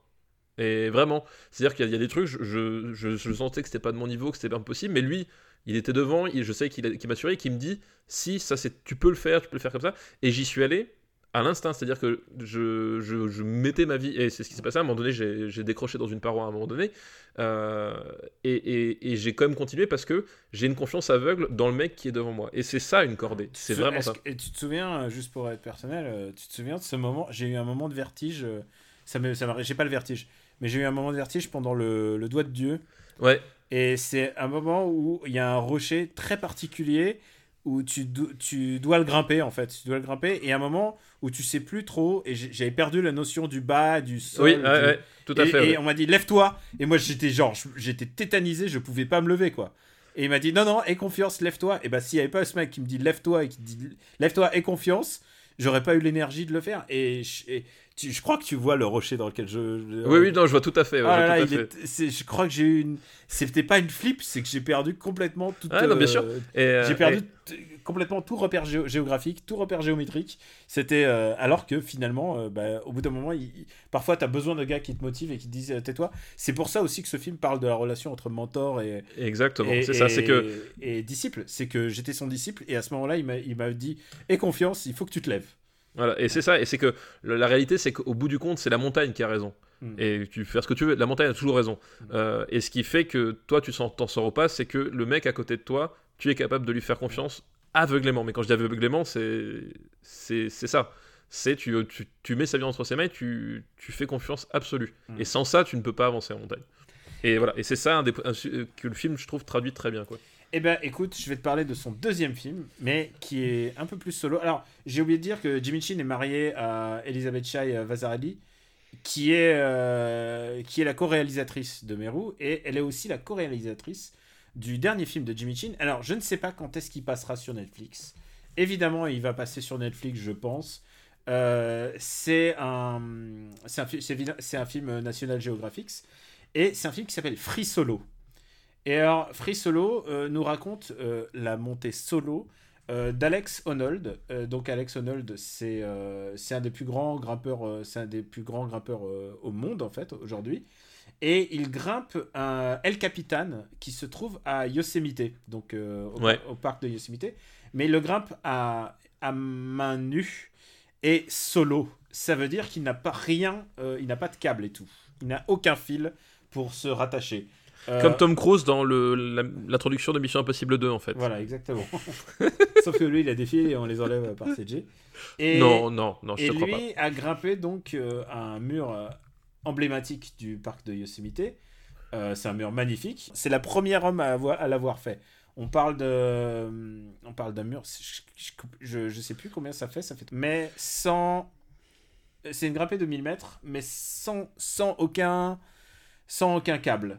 Et du coup, euh, le film te donne aussi, c'est complètement différent de l'alpinisme euh, tel qu'on le connaît toi et moi, puisque euh, du coup, t'as un relationnel à la mort permanent en fait. Ah bah ça, oui, j'imagine, ouais. Et alors, toi qui a, toi qui qui m'a avoué parfois qu'il avait le vertige. C'est un film justement à vertige, c'est-à-dire que euh, tu auras un moment des sensations de waouh, qu'est-ce qui se passe? Bah moi, ça, moi euh, j'ai- dans une salle de cinéma, ça ne me dérange pas. Enfin, même en montagne, Ah, ok, en fait. Mais, euh, mais c'est ça le truc, c'est que moi, effectivement, moi, je, je- je suis sujet au vertige. Mais je continue de grimper. Parce que... Parce que... Voilà. Mais Voilà. c'est- je- Eh ben, c'est exactement la problématique ce film. Pourquoi ce mec grimpe? Pourquoi ce relationnel à la mort? Pourquoi il ferait pas mieux de faire des trucs avec des cordes? Et euh, parce que c'est un, un exploit physique. C'est, euh, il faut avoir non seulement une discipline de fer en termes de santé, mais aussi de morale. Enfin, il y a vraiment un truc de, de l'ordre d'adéquation avec, euh, avec ce qu'on fait. Euh, c'est un film très très impressionnant. C'est très très beau. Euh, évidemment, spoiler alerte, il réussit, il ne meurt pas, sinon ça aurait été, ça aurait été des commentaires horribles. et il y a un moment, il y a un mec qui grimpe, il grimpe à main nue et tu le vois en train de tomber, genre, et il glisse. Et il tombe, mais il avait un parachute, tu vois, et genre, et genre j'ai fait Ah non, putain, mais qu'est-ce qu'il demande? Et genre, putain, j'ai été rassuré de. fait qu'il y a un parachute. Lui, il fait sans parachute, sans rien du tout. Euh, c'est vraiment un très très très beau film, mais c'est un film qui nous interroge sur nous-mêmes et même euh, sur euh, comment réaliser un film sans comment tu peux réaliser un film comme ça sans le déranger parce que le moindre chose que tu pourrais le faire peut l'entraîner vers sa mort. Il faut et tu parlais des prises et des montées difficiles de Meru. Là, on parle de prises à main nue. Et à un moment, genre, il nous montre le- la paroi sur laquelle il fait le mur, parce qu'évidemment, il a appris le mur complètement par cœur. Il faut complètement le sentir. Il faut- Ouais. Euh, y a des moments où il y a même pas la, il y a même pas, il y a même pas le rien. Il y a pas un rebord ni rien. Il est accroché quand même. Il est accroché parfois et et il y a un moment où il faut qu'il fasse un saut presque ninja, tu sais, où il fasse presque un grand écart assez incroyable entre entre deux parois. C'est assez grisant. C'est un film très très grisant, mais mais qui nous interroge aussi sur euh, ce qu'on fait, pourquoi on le fait. Et, voilà, j'ai trouvé ça assez brillant. Ça s'appelle Free Solo et c'est sorti en salle euh, aux États-Unis dans une petite sortie euh, limitée, comme selected theaters, comme ils disent aux États-Unis. Et ça devrait un jour arriver, au moins pas sur Netflix, mais en DVD, je ne sais pas quand. Donc voilà, Free Solo, si vous avez l'occasion, si vous êtes aux États-Unis en ce moment, allez le voir. Mais attention, pour certaines personnes, ça sera clairement un don't. Je veux dire, c'est quand même un mec qui grappe un manu, euh, un, un manu, un truc impossible. Euh, Il y a des gens qui vont, qui, qui, qui vont, qui, qui, qui peuvent pas, qui pourront pas supporter ça, quoi. Eh ben écoute, j'ai hâte de voir ça. Mais toi, je sais que, toi, je sais que tu vas, tu vas pouvoir. Ah oui, oui, non, mais je, je, je, suis, euh, je, je suis, je suis client de, de ce genre de choses. Ouais, bah, qui je parle Qui- Forcément. Pourquoi, pourquoi tu crois que j'ai gardé celle-là, cette Exactement. reco-là pour, pour Super Ciné Battle et pas After Eight Pourquoi? Effectivement, effectivement. Alors, euh, bah maintenant, on en a fini. On en a Exactement. fini avec cet épisode. C'était un chouette épisode, Ouais, dis donc, euh, plein de riche en émotions. riche en émotions. Euh, ouais, j'ai frissonné pendant l'évocation de certains films. Euh, ouais, j'ai... 2001, l'Odyssée de l'espace, Harakiri, Taxi pour Tobo. Qui aurait pensé que Audiard raflerait... enfin, Audiard. Audiard, j'allais dire Aznavour. Oui, raflerait euh, effectivement le, le podium. Ouais, le podium. Et ça va être dur de les déloger, mais en même temps, les années, les années 60, c'est quand même très très riche, quoi. Bah ouais, a- pour l'instant, globalement, on n'a pas fait de vrais mauvais films. hein. Je veux dire, c'est. Bah ouais, ouais, c'est le truc, c'est qu'on on en fait qu'une pour se faire plaisir, et après on retourne. Donc là, c'est ouvert, les années 70, on attend vos listes. Elles arrivent tous les jours, il y a des listes sur les années 70. Je sais pas par quel... Je sais pas par quoi on va commencer. Ah bah écoute, je te laisserai. Tu, tu feras le bon choix. Tu feras le bon choix, je le sais. J'aime bien quand tu dis ça. Tu- mais tu vas, tu vas être guidé par le marbre. Le marbre. Il te va te parler à travers la liste. Où est-ce qu'on peut te retrouver, Stéphane? Je suis étonné que ta reco, c'était pas euh, Call of Duty. Euh, oui, bah oui, Call of Duty que, que j'ai testé pour Gamecult euh, la semaine dernière. D'ailleurs, bah, si vous regardez l'émission euh, de cette semaine, je suis dedans. Vous allez découvrir euh, la chambre d'amis. T'es venu à Paris? Non, bah non, non, je, en duplex, mec. Ah, waouh, génial Oui, oui, bah tu vois, bah, maintenant à Paris, ils ont découvert qu'au-delà du périphérique, il y avait des gens qui habitaient. Alors, ils se sont dit, putain. Incroyable. En montagne et tout. En montagne, ouais, ouais, ils ont même découvert qu'il y avait Internet au-delà. Mais je crois au- qu'ils me prennent pour un paysan à Gamecube, tu sais. Je- je, je- crois, je crois crois, ouais, mais par- je suis un mec de la terre pour eux. Mais par contre, tu vois, dès qu'il faut, dès qu'il faut du fromage, euh, j'entends plus leur grande gueule, tu vois. Bizarrement, là, ça se tait, tu vois. c'est- Ils la ramènent plus, tu vois. Donc bon. J'arrive, j'arrive. Euh, non, mais voilà, du coup, je, suis- je suis dans l'émission pour parler un peu de Call of Duty. euh, et ce sera l'occasion de, de- de voir euh, Super Steel Battle, le livre, en, sur un écran géant. Je me suis arrangé pour qu'il soit bien visible. Placement produit. Donc oui, non, ce Marocco, c'est pas Call of Duty, clairement. Mais sinon, ben, dans le Growlcast, le deuxième épisode est sorti vendredi dernier. Et voilà, avec un programme... euh, 18h. À, à 18h25, exactement. Euh, un programme euh, obscur. On a, on a décidé de, avec Benjamin de partir sur le, truc que personne ne connaît sur DevGroll. Et ben, on l'a fait. Et, et comme on le dit dans l'émission, je pense qu'on doit peut-être être même le seul podcast ou même le, le seul article au monde à parler de ce- du groupe dont on parle. Avec un invité. Avec un invité, évidemment. Bah, je vous laisserai découvrir, mais c'est un invité de grande qualité. Euh, très grande qualité. Euh, voilà, bah, euh, parle à mon Luc, on a fait Angela, on a beaucoup souffert. Euh, j'y repense tous les jours. c'est moi qu'on puisse dire. D'ailleurs, le compte officiel Parle à mon Luc continue de parler de traumatisme du film euh, de, de- de trois semaines après l'enregistrement, c'est dire si on a souffert. Euh, voilà, After Eight euh, peut-être bientôt. Euh, De toute façon, il va y avoir la fin d'année, donc on, va préparer des trucs. Et puis, puis après, sur Twitter, gkplugin_baby. Et puis, et puis voilà. Et pour ma part, bah, que Robotics sur Twitter. Pas beaucoup d'actu, j'écris pas beaucoup en ce moment puisque c'est la fin d'année qui arrive. Là, il y a Red Dead Redemption 2, donc je pense que je vais être beaucoup sur Twitch en fait. je vais chasser l'ours sur Twitch, tu vois. Et euh, je sais que tu l'attends avec impatience aussi. Oui, ça pour le coup, euh, sans, sans mauvaise euh, ironie, je, je- je l'attends vraiment beaucoup. Ouais. Et, Même si c'est les fils de pute de faire travailler les, les salariés comme ils font, mais bon, ça c'est une, une autre question. Ah bah oui, mais ça c'est autre chose. ouais. Mais bon, après, Non mais voilà, mais c'est tout le monde c'est juste, faut, en a- faut juste en avoir conscience, comme dirait. Voilà. Et exactement. Et bon voilà, le reste, je, je, communique sur- je communiquerai l'actu sur Twitter. Euh, notre actu bientôt, c'est, euh, c'est- on l'a dit au début d'épisode, mais on va le redire maintenant, c'est, euh, la Suisse. Ouais, Donc, exactement. le 3 novembre à Lausanne. Et, et on sera ravis de vous voir. Venez avec vos bouquins. on, on sera là pour vous, vous les dédicacer. Et c'est, ce sera notre première dédicace, deuxième dédicace en commun, troisième dédicace en commun, Ouais, troisième en commun, ouais. mais la première hors de France. Exactement. On, s'exporte à l'international, c'est comme ça. Ouais, non, non, mais nous on considère pas qu'il y a que Paris. euh, non, au contraire. Non, le, le- le business plan est, est vraiment euh, focus, hein, je pense. Putain, mais arrête de parler. Euh, donc voilà, on vous remercie de nous suivre. C'était Super Ciné Battle. Vous pouvez nous retrouver sur Super, Super- Vous pouvez nous retrouver sur supercinébattle.fr où vous trouvez la master list mise à jour. Euh, vous pouvez désormais nous retrouver sur Spotify grâce à notre ami euh, Benjamin qui a compris comment on nous mettait sur Spotify. Donc euh, maintenant, vous pouvez nous écouter aussi là-bas. Mais on apprécie aussi que vous alliez, que vous alliez sur iTunes pour mettre des petites étoiles, pour, euh, pour aider au référencement du podcast, mais surtout pour faire connaître le podcast. Ça, c'est important parce que euh, c'est ça qui c'est ça qui fonctionne, c'est ça qui nous permet de de, bah, comment dire. C'est ça qui nous permet de, bah, de, de se faire connaître et que de partager ça quoi. Et il y a, il y a quelqu'un qui m'a envoyé un, euh, une histoire assez rigolote où il, faisait écouter euh, Super Ciné Battle aux autostoppeurs. Exactement. Donc, euh, Exactement. on t'embrasse aussi les autostoppeurs qui découvrent Super Ciné Battle comme ça. Euh, voilà, j'espère que vous avez votre dose de Super Ciné Battle. La, la session prochaine, ce sera les années 70. Exactement. Voilà, donc euh, on sera là. Et on vous embrasse très fort. Et on vous dit à très très bientôt. Ciao Merci. Ciao à tous.